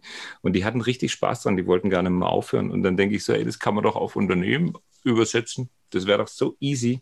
Auf jeden das ist Fall. so einfach, weil es jeder kann. Ja, also du, hast, brauchst einen Puls, ähm, mhm. Der taktet alle zusammen. Nur als Idee, ja. Und äh, also bei mir kommen auch gleich Ideen, wie man es auch noch weiterspinnen kann. Es gibt Krass. ja mal die Situation, dass einer halt jetzt gerade nicht seine zwei Claves aufeinander hauen mhm. kann, weil er halt irgendwie verhindert ist. Ähm, mhm. Und solange das System außenrum das aber weiß, kann ja, ja genau. einspringen. Also du kannst dann auch sagen, okay, und wenn du jetzt beschließt, dass es für dich gerade so anstrengend ist, deine zwei Claves aufeinander zu mhm. klopfen, mhm. dann lässt du einfach deine Arme hängen. und dann ist es aber die Aufgabe von dem nach dir, ja quasi deins auch mitzuspielen und halt ja. zweimal auf den mhm. Puls mhm. zu Ganz gehen. genau. Und auf ja. einmal läuft das Rad wieder. Super, ja. Äh, natürlich funktioniert Sehr das irgendwie äh, ein, ein, Stück weit, vielleicht auch, wenn noch fünf ausfallen und, und so weiter und so Na fort. Klar. Aber ja. ähm, das sieht man dann schon auch. Und man kann ganz viel ja. wieder in die in diese Dynamik auch reinbringen. So. Also wenn ja. sich jemand mal aus einem Team rausnehmen muss, weil er jetzt mhm. eine andere Aufgabe hat oder weil mhm. er weil er Urlaub hat oder weil er krank ist, mhm ähm, dann muss das halt Bescheid geben. So. Und einmal ja. ist Bescheid geben, ich, ich stecke ja. die Claves in die Hosentasche und einmal ja. ist Bescheid geben, ich schreibe in den Teamchat rein, Leute, ich bin für heute raus, äh, kann jemand, falls jemand mein Telefon klingelt, kann genau. da jemand rangehen. Ja. Und dann wird das hoffentlich funktionieren. Ja, genau. Und das heißt dann für, für, an, für die anderen so eine kleine Fürsorge auch mitzutragen, für den Partner, für den Nachbar, für den Mitarbeiter, für den ja den man einfach ersetzen muss. Ich, ich finde das eine ganz, das ist wirklich ein ganz, ganz kleines Beispiel nur und sehr einfach gehalten, aber sehr mhm.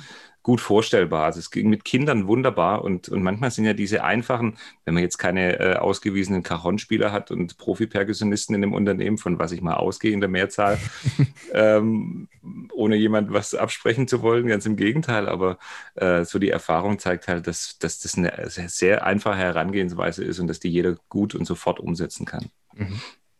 Und jeder versteht das Bild auch sofort. Ja, ne? ja genau. Das ist ja. wirklich sehr mhm. einfach. Es gibt dann wahrscheinlich, fällt mir gerade ein, auch den, den Mitarbeiter, der an der Stelle, wo andere angewiesen sind, äh, einmal auf die Cajon zu hauen, vielleicht zweimal drauf zu hauen, weil das mhm. kann.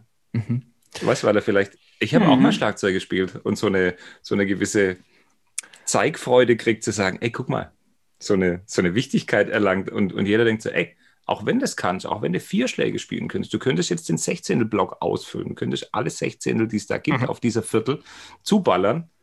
Aber nein, wir, wir sollen am gleichen Thema festhalten. Vielleicht kann man es so adaptieren, auch wieder ganz einfach. Ja, Aber es gibt viele Bilder. Ja, ne? völlig. Du kannst ja, kannst ja auch zum Improvisieren ermutigen. Genau. Ja. Und Leute werden genau. herausfinden, genau. wie weit sie gehen können, mhm. ohne dass das Rad auseinanderfällt, ja. sozusagen, ne? Die, der Kreis. Genau.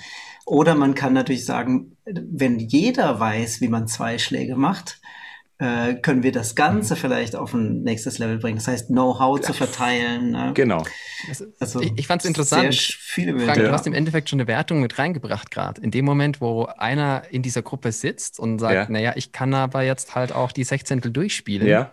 Ja. kann die Gruppe es interpretieren als, oh, guck mal, cool, was der, was der kann. Klar. Und der, mhm. der bringt uns mhm. als Gruppe voran, mhm. weil mhm. er eine Stärke hat, mhm. eine Stärke, die nutzen jetzt wir. Wir ja. machen alle schön weiter auf unserem Viertel. Babam, ja. bam, babam. Aber der eine, guck mal, der schafft's. Und irgendwann finden sie raus, dass einer noch ein Offbeat kann. Und ja. auf einmal wird es ja, also so, ne? ja, um, Geil. Auf einmal wird es voll cool. Ja. Um, und je nachdem, wie die Gruppendynamik ist, mhm. ja, habe ich dann einfach, oh, das ist aber ein Angeber. Ja. Oder ich habe, oh geil, guck mal, was wir hier zusammen schaffen, weil ja. der schafft auch noch das. Super. Ah, und hier, guck mal, aber vielleicht, vielleicht kann ich noch, ah, kann ich Shaker spielen vielleicht? Guck mal, mhm. vielleicht kann ich das und das kriegen die anderen nicht so gut hin. Ja. Ähm, oder einer fängt auf einmal das Singen dazu an. Also ja, genau. nachdem wie die Gruppe das dann auch interpretiert, ja. ja dann bin ich ja, wieder bei Kultur. Wird es willkommen? Mhm. Dann sagt er, ja, voll cool. Ähm, Und wie die Dynamik in einer solchen Gruppe in dem Moment ist, ist dann schon sehr, sehr spannend und sicher ja. auch sehr übertragbar wieder. Ja, ja. Es erinnert mich an das, was du am Anfang gesagt hast, dass du ne, unseren Talks ja auch zugehört mhm. hast, weil du findest, dass dich, du magst so Vergleiche aus anderen Branchen mhm. oder ins, suchst Inspiration auch außerhalb deiner eigenen Arbeit. Ähm, was sind denn so Dinge, die dich inspirieren?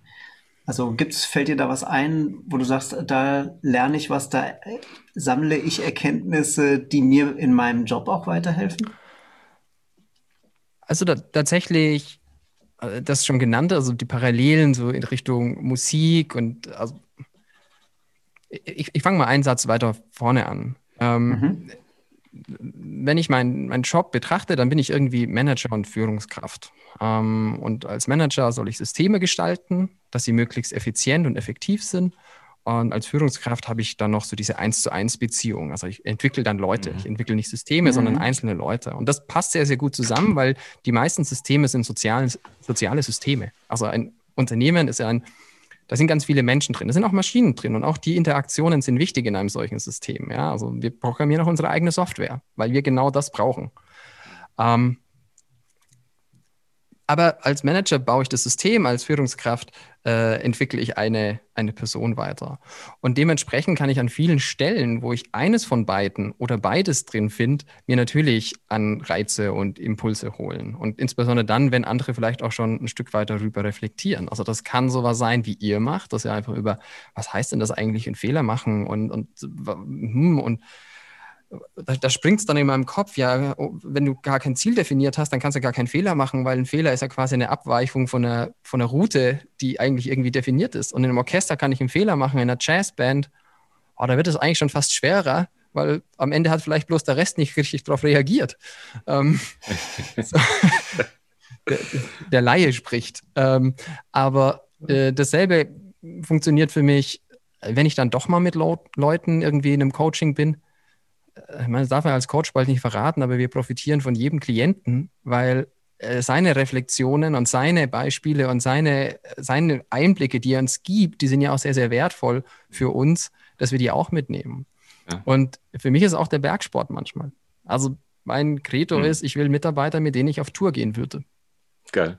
Und zwar mhm. Ach, cool. tatsächlich auch so wie hier im, im Hintergrundbild halt auch über ja. einen Gletscher drüber gehe. Und, ja.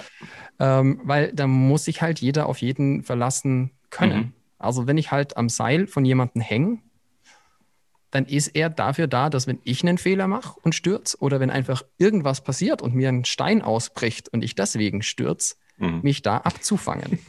ähm, ja.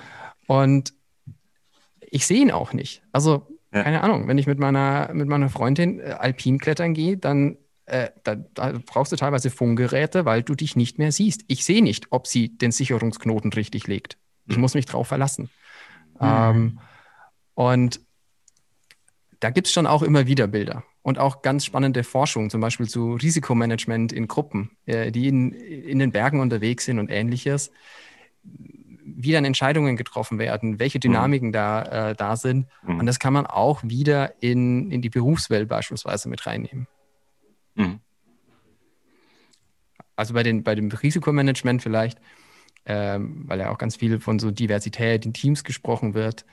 Äh, der DAV, Deutsche Alpenverein, hat eine relativ umfangreiche Sicherheitsforschung und hat mhm. äh, auch von so Gruppen, von, ich glaube, Skitourengruppen waren das damals, die ja nochmal in einem besonderen Setup unterwegs sind, weil ich, ich, bin halt mit Schienen unterwegs, ich bin in ungesichertem Gelände unterwegs, ich muss Lawine einschätzen, äh, kommt da was runter, mhm. kommt da nichts runter und ich muss entscheiden, gehe ich jetzt weiter, gehe ich als Gruppe weiter, geht ein Einzelner weiter.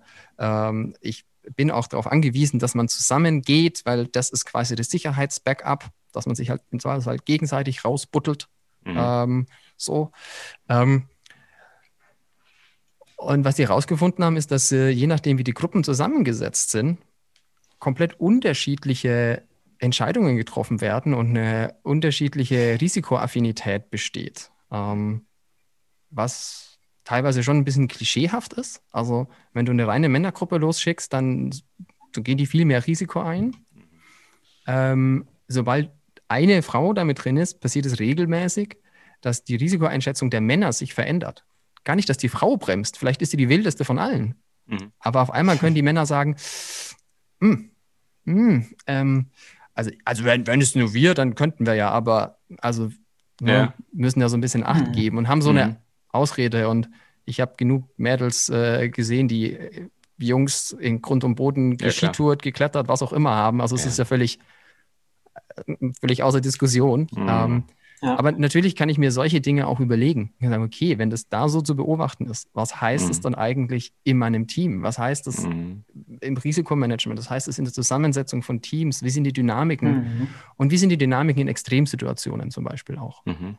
Also wenn man in den Bergen unterwegs ist, wenn man, je nachdem, was man da macht, bist du halt vielleicht auch mal psychisch angespannt. Mhm. Und wie Leute dann reagieren, das, äh, das ist nochmal was anderes.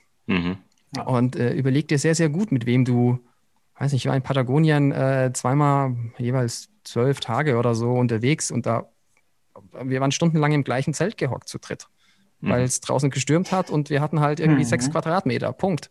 Mhm. da musst du schon überlegen, ja. mit wem du da unterwegs ja. bist. Allerdings. Und musst dich auch darauf verlassen können, dass die Gruppe mit gleichen Ansätzen und mhm. gleichen Werten tatsächlich mhm. auch loszieht und wir sind, wir sind äh, um den halben Globus rumgeflogen, sind durch einen bescheuert kalten Fluss äh, gewartet mit irgendwie drei Grad, um dann 100 Meter später, nee, drei Kilometer später am nächsten Früh zu beschließen, okay, wir brechen unsere Tour ab, für die wir hergeflogen sind, weil das Risiko ist zu hoch. Und da brauchst okay. du drei Leute, die diese Entscheidung zusammen treffen. Ja, na klar. Ähm, und das gibt es im Unternehmen aber auch. Ich muss da gerade an so zwei Teams denken. Ich bin mir nicht sicher, äh, wie das zusammengehört. Ich habe mal von einem äh, von einer Firma gehört, die quasi in ihre Meetings ähm, immer jemanden dazu holen, der out of the box denken soll, also der nicht zum Fachpersonal gehört. Mhm. Und ich habe mal was gehört, ich, äh, mein Gedächtnis, ne? Äh, das andere war ein Team, in dem immer einer gezwungen ist, die Gegenmeinung zu vertreten. Mhm. Mhm. Also ähm, ich, das waren, glaube ich, zwei bekannte Firmen, bei denen das so gehandhabt wird. Mhm. Ich weiß nicht, ob ihr das zufällig wisst, aber das fand ich sehr interessant, dass dadurch eben eine andere, eine, mhm. du musst anders argumentieren, wenn im, in der Sitzung jemand dabei ist, der immer, der sozusagen dein Gegenüber ist oder was natürlich klasse ist, eine Inspiration zu haben von jemandem, der von außen das Ganze sich betrachtet. Ja.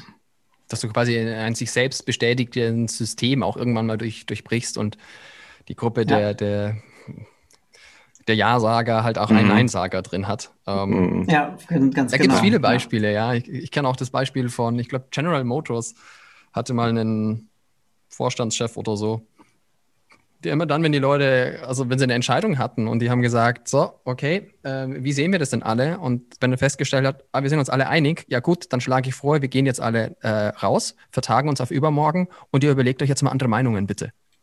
Weil ich will den Dissens. Ich will ja, den Dissens ja. und ich muss ihn ausdiskutieren, weil nur ein ja. ausdiskutierter Dissens die Entscheidungsqualität verbessert. Mhm. Um, und da gibt es, glaube ich, immer wieder solche, solche Beispiele. Ja ähm, wie man dann auch Entscheidungen trifft.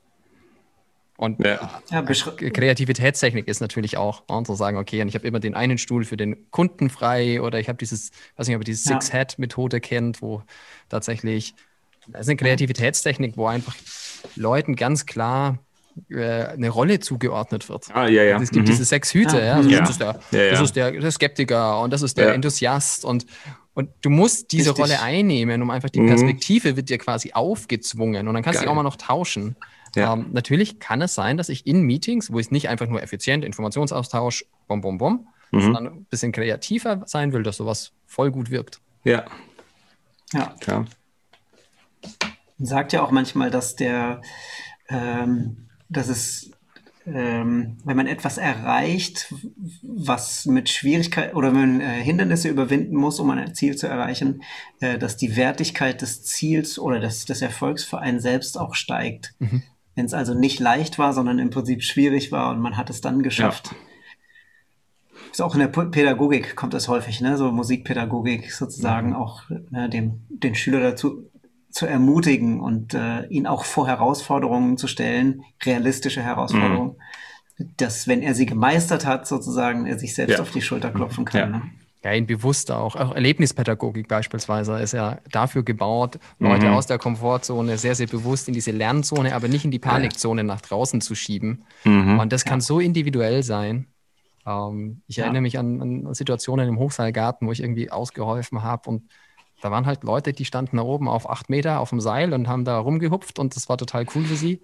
Und wir hatten am selben Tag äh, jemanden, der hat das erste Mal in seinem Leben Sprosse Nummer drei auf der Leiter erklommen.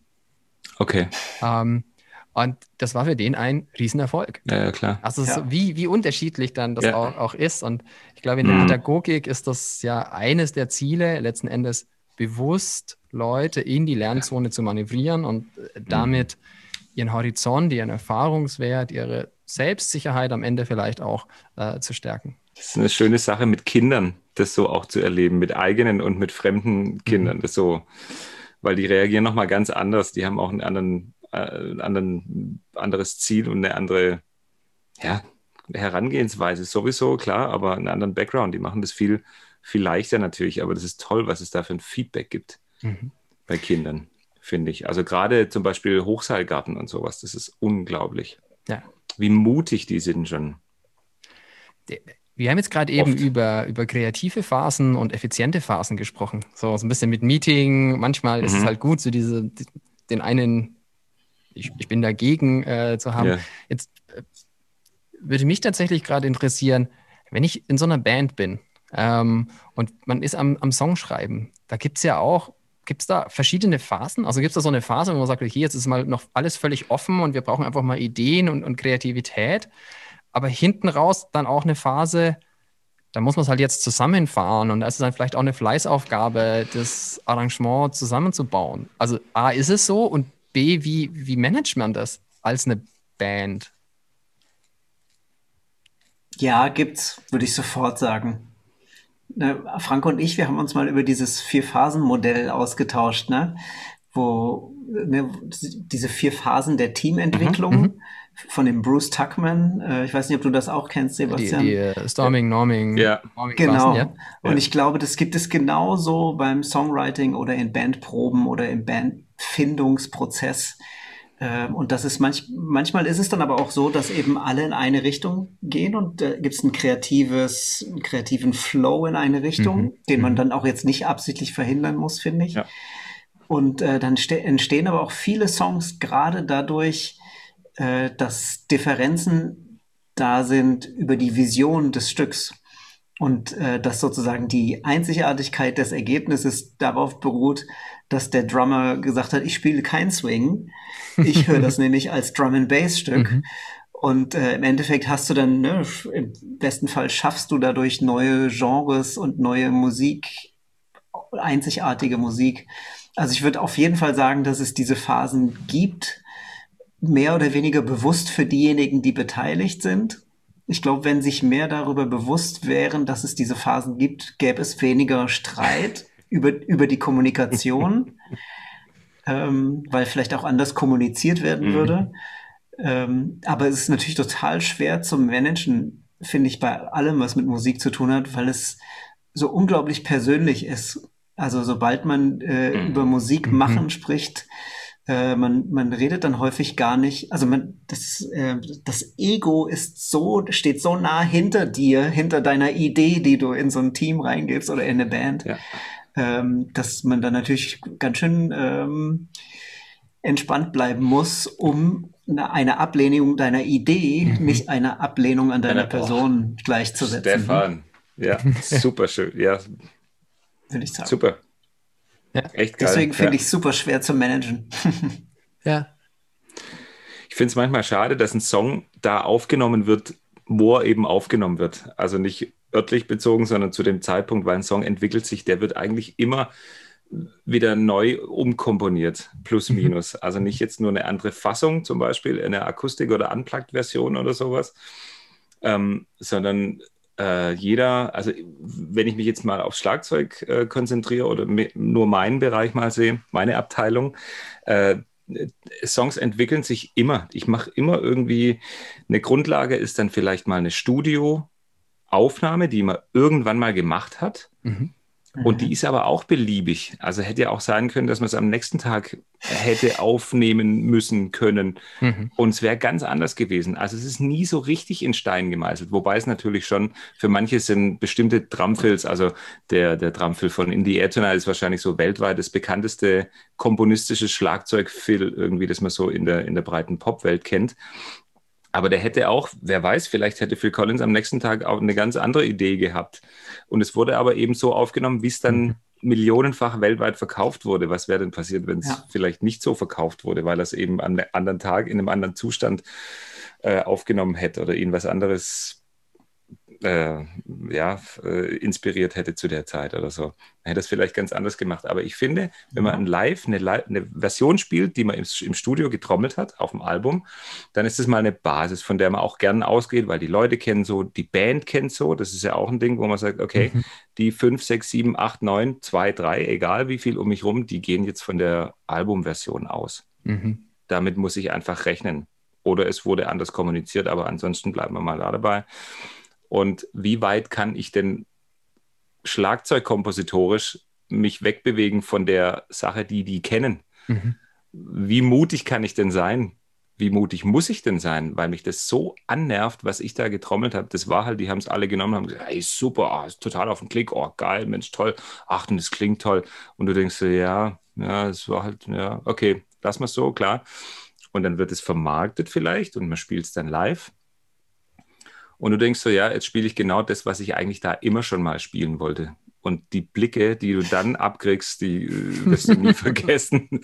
So irgendwie, oder böse vielleicht oder auch äh, äh, befeuernd, also äh, lachend, mhm. die feiern es dann mit dir oder sowas, weil vielleicht jeder denkt, ja, finde ich irgendwie langweilig getrommelt, mach mal was draus in der mhm. Live-Version mhm. oder sowas. Also deshalb. Das ist die Frage, ja. die Frage der Zielsetzung ja, dann ja, auch, ne? Also klar. willst du was eins zu eins reproduzieren? Genau, ist jetzt vielleicht Schließen wir den Kreis schon wieder. Ja. Voll, ne? Also ich meine, wenn du bei Coca-Cola bist ja. und willst die nächste Cola äh, Dose Cola herstellen, ja, genau. äh, ist wahrscheinlich nicht so viel Improvisationsfreiheit gefragt. Ähm, aber ich habe nämlich die gleiche Theorie, was du mit Phil Collins hattest, habe ich nämlich mit Rosanna von Toto. Ja. Halftime Shuffle, Jeff Porcaro.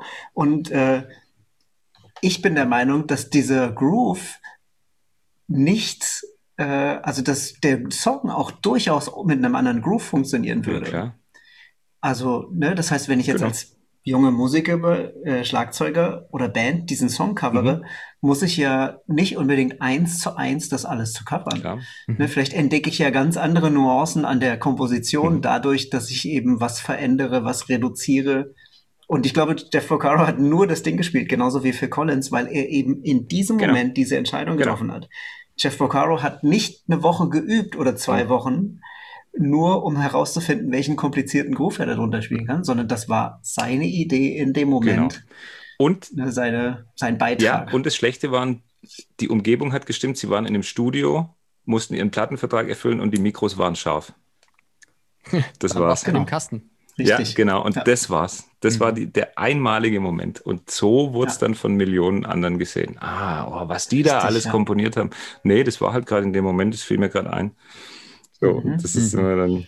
Ja. Ich glaube, das ist in Musik sogar relativ häufig so, mhm. ne? in Pop, Rock, populärer Musik, ja. sag ich mal, ne? die nicht so, wie wir es vorhin hatten, mit klassischer Musik so auskomponiert ist, äh, ist es, glaube ich, viel häufiger so, dass ähm, man unterschätzt, wie viel im Moment entschieden wurde ja. im Studium. Ja.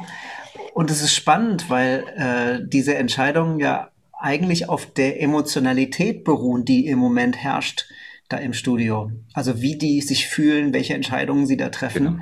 Genau. Äh, und viele Coverbands mühen sich total ab, diese Entscheidungen zu kopieren, anstatt zu verstehen, wie diese Entscheidungen zustande mhm. gekommen sind. Ja was ne, für mich jetzt das, äh, die, die, ähm, was mir zeigt, dass Coverversionen, die nicht eins zu eins nachgespielt sind, immer die interessanteren sind, weil sie immer die Individualität und die Entscheidungen der einzelnen Beteiligten Klar. irgendwie zeigen ne? Ja. und nicht einfach nur einen ja, Nachbau. Ja. nachspielen sozusagen. Ich muss tatsächlich auch die ganze Zeit an Coverversionen denken bei, an der Stelle, weil ich finde es manchmal, ich höre unglaublich gerne Coverversionen, Mhm. merke ich immer wieder, weil ich dann so, man kennt das Original und dann überlegt mhm. man sich, wie das einer umarrangiert oder ja. akustisch macht. Oder ja. neulich bin ich bei Spotify irgendwie über so eine, die haben alles eingechast.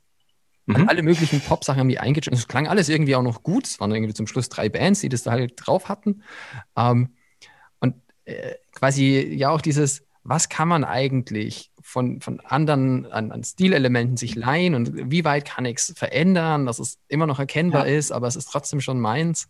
Und dann mhm. ist es mhm. auf der anderen Seite doch total schade, dass es nicht häufiger Künstler gibt, die ihre eigenen Songs 15 Jahre später nochmal aufnehmen, oder? Es gibt's, also es gibt es ja schon, aber mhm. echt selten. Ja, stimmt, stimmt, aber es ist eigentlich interessant, ja. ne, sozusagen, ja, äh, echt. weil ein guter, ein guter Song ist ein guter Song. Ja. Und äh, was sogar dann der Songwriter, das ist ja eigentlich mhm eigentlich ist das eine tolle Message, wenn ein, wenn jemand selbst seinen Song nochmal aufnimmt, ja. um zu zeigen, so, da war ich damals, hier bin ich jetzt, mhm. mhm. meine Idee. Das sind Welten ja, manchmal. Ja. ja. Absolut, ja. In vielerlei Hinsicht. Ich muss gerade an Klaus Lage denken, mit dem spiele ich ja zusammen. Mhm. Der in den 80ern äh, sehr viel Hits hatte ja. im, ne, im Deutsch-Rock. Ähm, und viele seiner Fans erwarten bei Konzerten, äh, eine Reproduktion seiner 80er Jahre Songs. Mhm. Und für Klaus wäre das, eine, wäre das ein absoluter Rückschritt. Der erfindet sich mit jeder Platte neu. Und das hassen natürlich die Hardcore-Fans. Ja. Weißt du, jemand, der tausendmal berührt im Original gehört hat, will halt das immer so hören, wie er es auf seiner Schulfete in den 80ern gehört ja. hat. Äh, aber für Klaus als Künstler ist es viel spannender, das durch den Musikwolf zu drehen und zu gucken, kann ich nicht hier noch eine Big Band Version machen oder da alleine mit Gitarre. Ähm, ja. Das ist interessant. Da kannst du dich glücklich schätzen, wenn du Fans hast oder äh, ja, die, die zu deinen Konzerten kommen, die wissen, oh, der ist immer experimentell drauf. Manche, für manche wäre das ein No-Go dann zu sagen, irgendwie, nee, ich, ich will das so hören, aber im, auf YouTube gibt es, auch von der Tour, da gibt es Mitschnitte von Leuten irgendwie, da spielen die tausendmal berührt, äh, nicht so oder Monopoly als Jazz immer, das macht er, das findet er jetzt gerade lustig, da war der auf seinem Jazz. Ja. So künstlerisch will ich ihn gar nicht haben. Ich will lieber ja. das Original, ja. das kenne ich aus dem Radio. Das, das haben wir bei Konzerten Konzerten gemerkt. Ja, das glaube ich. Das, da gibt es ja. Publikum, die fanden ja. das, äh, das hast du gemerkt, die finden das nicht ja, geil. Das glaube ich, ja. ja. Oder die kommen, ich meine, so ganz hart, das hatten wir nur bei einem Konzert, wo wir wirklich so eine Mallorca-Reihe hatten, die einfach die ganze Zeit wirklich äh, so eine Party gefeiert haben, so eine Retro-80er-Party. Mhm äh, obwohl das ganze Programm viel akustischer und sensibler gestaltet war. Äh, das fand dann, fand das, der Rest des Publikums fand das überhaupt nicht lustig. Ja, glaube ich. Weil die, die haben den Abend, hätten ihn schmeißen können, wenn ja. die Sitznachbarn sie nicht darauf aufmerksam gemacht hätten, mhm. dass es jetzt vielleicht nicht so eine gute Idee mhm. ist. Aber das, das ist sehr spannend. Also dieses, die Idee mit dem, äh, diese Standortbestimmung, Aufnahme ja. und dann das später noch zu machen, ja. das finde ich eigentlich einen sehr schönen Gedanken, ja. Ja. Wir müssen doch mal. Super. Ja, Sebastian.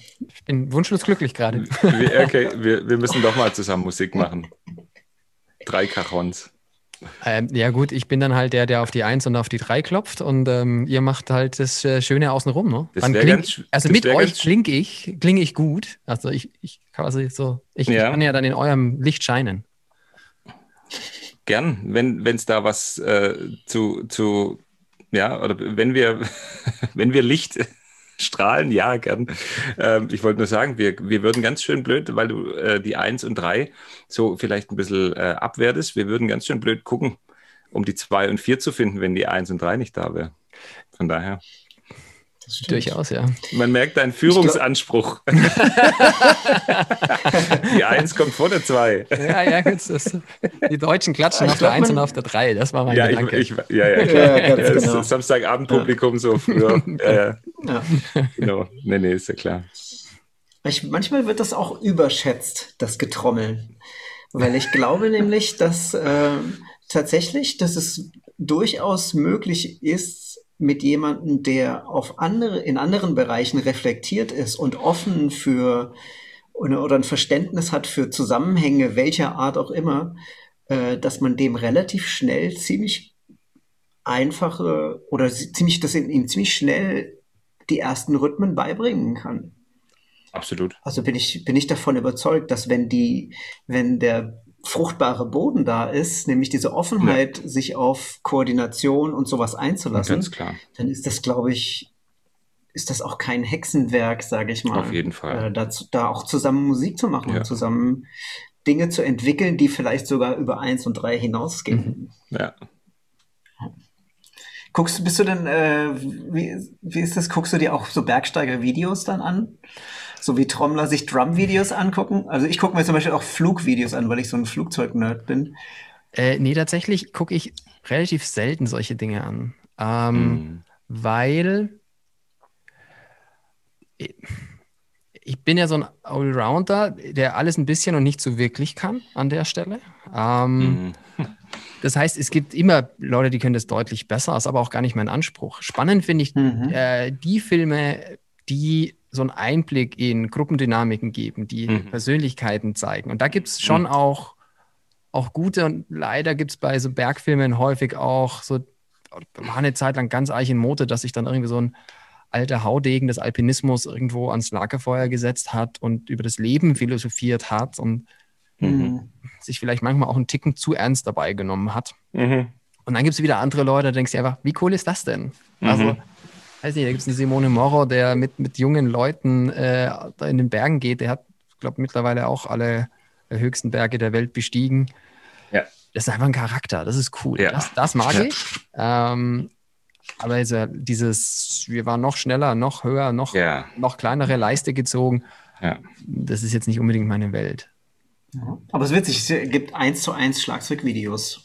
Gibt es nämlich auch ein Ja. paar, wo man denkt, naja, komm, das ist jetzt aber auch ein bisschen ja, ganz klar. so, es geht nur um Schlagzeugspielen, also lass mal die Kirche im Dorf. Ja, und so. ich kann noch ein bisschen äh, höhere äh, Beatzahl und, und so. Ja. Also ist auch, also ich meine, das ist super. Ne? Die Leute haben technisch mega was drauf, die trainieren, das ist unfassbar. Ja. Das da gehört auch viel. Aber es inspiriert nicht.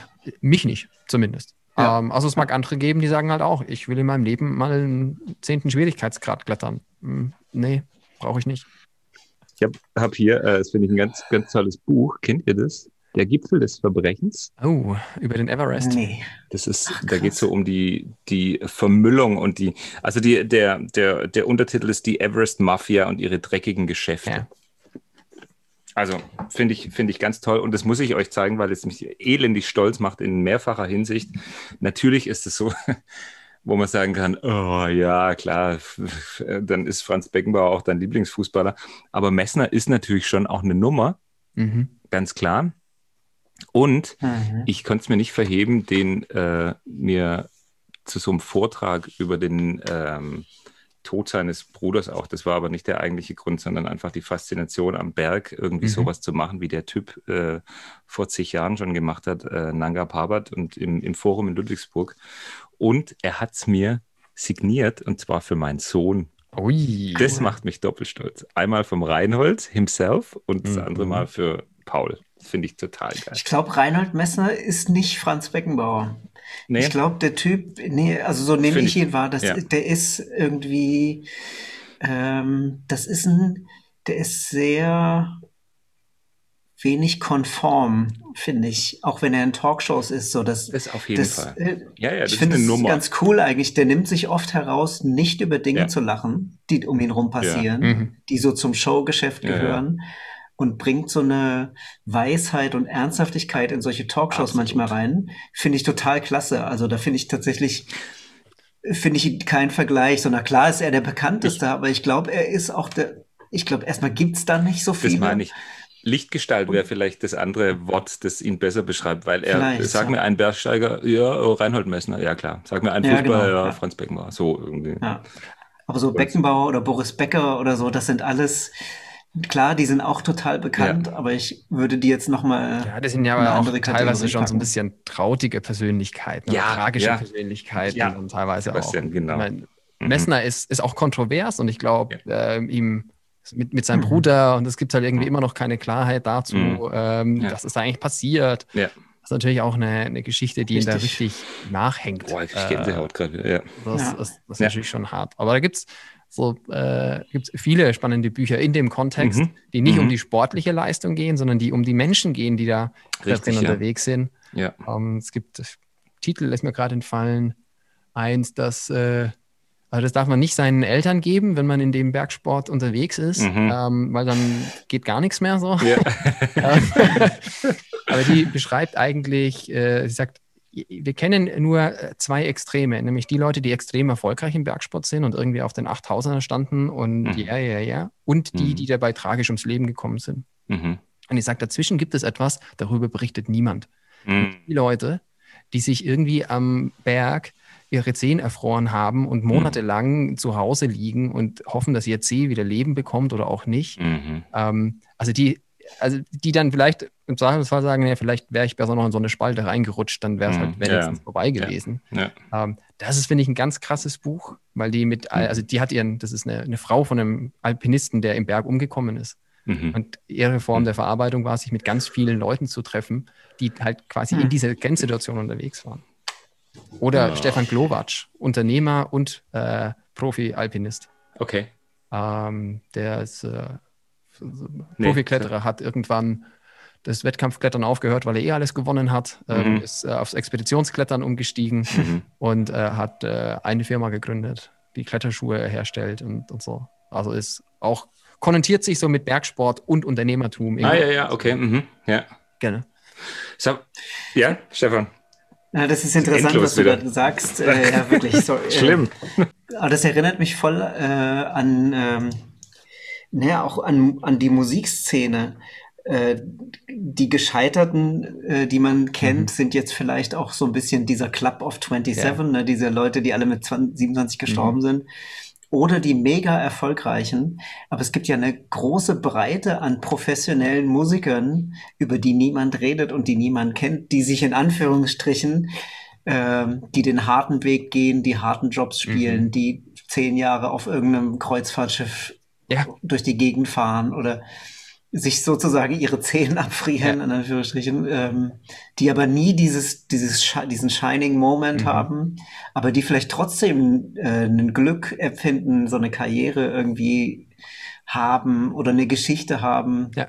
Oder halt auch scheitern. Ja? Also es gibt, glaube ich, im künstlerischen Bereich gibt es wahrscheinlich wahnsinnig viele gescheiterte Persönlichkeiten die es auf irgendwelchen Gründen nicht geschafft haben, ihre Träume zu verwirklichen oder auch nur annähernd zu verwirklichen. Mhm. Ja, das ist, ich glaube, äh, in der Musik ist die, die Chance noch höher, dass man seinen Lebensunterhalt mit Musik bestreiten kann. Das ist im Alpinismus ganz, ganz wenigen Menschen vergönnt, quasi. Mhm. Ähm, und das auch, das ist immer so ein Zusammenbasteln aus Sponsorenverträgen und Vorträge halten und dieses und jenes am besten noch ein Buch schreiben oder schreiben lassen, ja. so, weil dann hat man noch so Einnahmen. Ähm, deswegen ist, glaube ich, in diesem Musikbereich äh, die Gefahr auch nochmal höher, dass Leute ihr Standbein auf Musik aufbauen, auch ihr, auch ihr wirtschaftliches, und dann halt auch gar ja. nicht sagen können, naja, ich mache das aus, aus Leidenschaft ähm, noch, sondern ich muss es auch ein Stück weit machen. Mhm. Und dann, dann schießen sie halt mit der Coverband über die, die Schunkelwiesen. Äh, und ja. das, also, ich, lustigerweise bin ich irgendwie in so einem Kontext, wo ich ganz schön viele Musiker, also semi-professionelle Musiker auch kenne und immer, immer wieder ähm, mit denen auch zu tun habe. Und meine, meine Freundin hat ganz lange in einer, in einer Big Band Klavier gespielt. Und da ist irgendwann ein, äh, ich glaube, der hat Trompete studiert sogar. Und die sind, die sind einfach nur so, die machen das auf einem recht guten Niveau dafür, dass es mhm. alle nur nebenbei machen. Mhm. Ähm, und der ist da gekommen und gesagt, ich komme jetzt zu euch, weil ähm, mir ist aufgefallen, dass ich die letzten zwei Jahre nur noch dann auf die Bühne gehen konnte, wenn ich drei Jackie Cola drin hatte. Weil er mit irgendwie Coverbands halt losgezogen ist. Okay. Ähm, und quasi sich selber dabei irgendwie so verraten hat, ähm, dass er gesagt hat, ich, ich bin da nur noch hin, weil ich musste Musik spielen. Das ist das, was ich gelernt habe, das habe ich studiert und bin ich da hin, dann bin ich auf die ja. Bühne und habe mich aber eigentlich halt, ich, ich musste mir dann die Welt schön saufen, weil die Musik war nicht mehr, das, das ging nicht, aber es hat halt Geld gebracht. Ähm, das ist so dieses, wir kamen gerade, äh, Frank, davon, dass in, in der Musik ist die Wahrscheinlichkeit höher, dass du damit deinen Lebensunterhalt bestreiten kannst, als im, im Bergsport. Ganz wenige können mhm. sich über Bergsport und Alpinismus ja. äh, quasi Geld verdienen. Interessant, habe ich auch schon mal äh, überlegt. Ja. Mhm. Das, äh, das, hat dann, glaube ich, aber auch die höhere Gefahr, dass es halt da mehr Gestrandete gibt, die eben in diesem. Es, es, oh ja. sie schaffen es dann halt doch nicht ganz. Ne? Zum, mhm. zum, zum Sterben zu viel, zum Leben zu wenig und zum Mhm. Zufriedensein, oh, bräuchte man was ganz was anderes. Und der ist dann in diese, in diese Ja. Big Band, diese Hobby-Big Band da eingestiegen, weil die auf einem guten Niveau für ihn Ja, war. Und ja. auf einmal hat er wieder Spaß und hat aber irgendwie nebenbei noch Ja. mal eine Ja. Zimmermanns-Ausbildung gemacht oder so. Ah, Okay. Und das zu, um das Okay. zu spüren, wegen was er ursprünglich mal angefangen hat, Musik ja, zu machen. genau. Mhm. Ja, absolut, das ist eine große Gefahr auch in diesem, weil witzigerweise, so wie du den Alpin-Profi beschrieben hast, nämlich mit äh, ein bisschen tatsächlich Alpinsport plus Vorträge plus Sponsoring plus vielleicht noch ein Buch schreiben, Typische Musiker, äh, klingt auch einfach nach Musiker. Ja, ja. Ist genau Mhm. das Gleiche. Hier immer noch ein Studiojob Klar, gibt's, hier noch ein Buch gibt eine kleine Gruppe Mhm, ja, die genau. nur spielt und sonst nichts Ja. macht. Es gibt eine ganz kleine Gruppe und die wird immer kleiner, diese Mhm. Gruppe, die sich, die davon leben kann, nur Musik zu machen und nichts anderes. Und auch vielleicht sogar nur die Musik, auf die sie Bock haben. Ja. Ne, Vielleicht sind auch viele Alpinkletterer in einer Boulderhalle, wo sie eigentlich nicht hinwollen oder sowas, äh, machen Kindergeburtstage oder so. Ne? Ja. Das ist ja wie die Musik, wie der Musikschullehrer oder die musikalische Früherziehung ähm, wo du dann den Drummer hast, der in Amerika studiert hat und dann macht er eine musikalische Früherziehung mit Kindergartenkindern Mhm. und ist aber aufgrund der falschen Vorstellungen, in Anführungsstrichen, äh, sein Leben lang super unzufrieden und in so einer krassen Abwärtsspirale. Fallen mir mehrere Leute zu Ja. ein, äh, die, mit denen ich schon persönlich zu tun hatte. Kennen wir. Inklusive mir selber. Also Mhm. auch so äh, ganz klar Erwartungen, die nicht erfüllt wurden oder falsche Erwartungen vielleicht auch an meinen Job. Mhm. Mhm. Aber dann muss man natürlich auch wieder überlegen, was macht man mit diesen Erkenntnissen Mhm. und äh, welche Entscheidungen trifft man dann Ja. sozusagen. Ja. Ja, und es ist schön, wenn du so quasi auch ein heterogenes Feld in deinem Berufsfeld hast. ne? Also ich ich kann, ich kann halt dann mehr Unterricht machen, weil mir Unterricht gerade besser gefällt. Oder ich kann mehr ins Ja. Studio gehen oder ich kann mehr versuchen, live zu spielen oder Mhm. Ja. in die therapeutische Richtung gehen oder, oder ähnliches. Richtig, ja. Wenn ich halt Mhm. einen Job habe und mir das quasi nicht so zusammenbastel aus so drei und Mhm. dann da noch ein Mhm. Engagement und da spiele ich spiele eigentlich in drei Ja. Bands und da habe ich noch 15 äh, Leute, die mich mal anrufen, wenn sie im Studio sind oder so. Mhm. Ähm, wenn du halt einen Job hast, 40 Stunden die Woche, den kannst du halt nur ganz oder gar nicht wechseln, meistens. Ja, Vermeintlich. Jein, ja, stimmt, genau. So gesehen ist es natürlich ein Feld, wie es bei uns vielleicht das Musikmachen ist oder die Musik an sich, ob wo dann das Unterrichten ist, wo dann das Rumreisen ist, wo dann vielleicht therapeutisch was ist oder Workshops machen oder sowas. Und wenn ich jetzt aber einen, einen Job habe in einem Unternehmen und, und fühle mich da aber wohl drin und kann da meine Skills und meine, meine Ansätze, die ich mal hatte, irgendwie so, was ich auch studiert habe vielleicht oder auch nicht, sondern wo ich mich einfach als Typ wohlfühle und, und glaube, das ist so mein Thema irgendwie und kann da mich ausleben, dann bin ich in einem Unternehmen, wenn ich es richtig anstelle und im richtigen Unternehmen für meine Verhältnisse bin, kann ich da genauso aufblühen und vielfältig arbeiten, obwohl es nur eine Firma ist, die vielleicht nur ein Produkt herstellt oder nur eine Sache vertritt oder keine Ahnung. Mhm. Aber wenn ich da ein gutes Umfeld habe und da kann ich aufblühen wie, es gibt, es gibt den geborenen Autoverkäufer. Der verkauft dir Autos, das gibt es überhaupt nicht. Kennen wir alle solche Typen. Mhm. Oder? So irgendwie. Und definitiv. wo, wo du denkst, hey, Alter, also, okay, dann ver- verkaufst du mal ein neues Modell von Opel oder Renault, aber das ist es das echt? Ja, das ist es. Für ihn ist es das. Ja. Wenn, wenn du dich so mit so Leuten unterhältst, ist das Inspiration Mhm. pur. Weil die so brennen Genau. für das, was sie Ja, tun, ja. äh, dass egal, ob ihr das gleiche Genre bedient Ja. oder nicht, äh, dass du allein bei dem Gespräch, was du da an Energie rausziehen Mhm. kannst, ist super, finde ich sensationell. Mhm. Und da ist es dann auch wieder spannend, deren Erfolgsmechanismen letzten Ja, Endes zu genau. verstehen und zu gucken, was passiert Genau. da eigentlich. Und am Ende wird es immer wieder ähnliche äh, Dinge geben. Das waren so tolle Einblicke. Es kann wie immer, äh, hätte noch länger gehen können. Vielen Dank für das tolle Gespräch. War total angenehm. Ebenso, Sehr gern, ebenso vielen Danke Dank. dir. Hat mich sehr, sehr gefreut.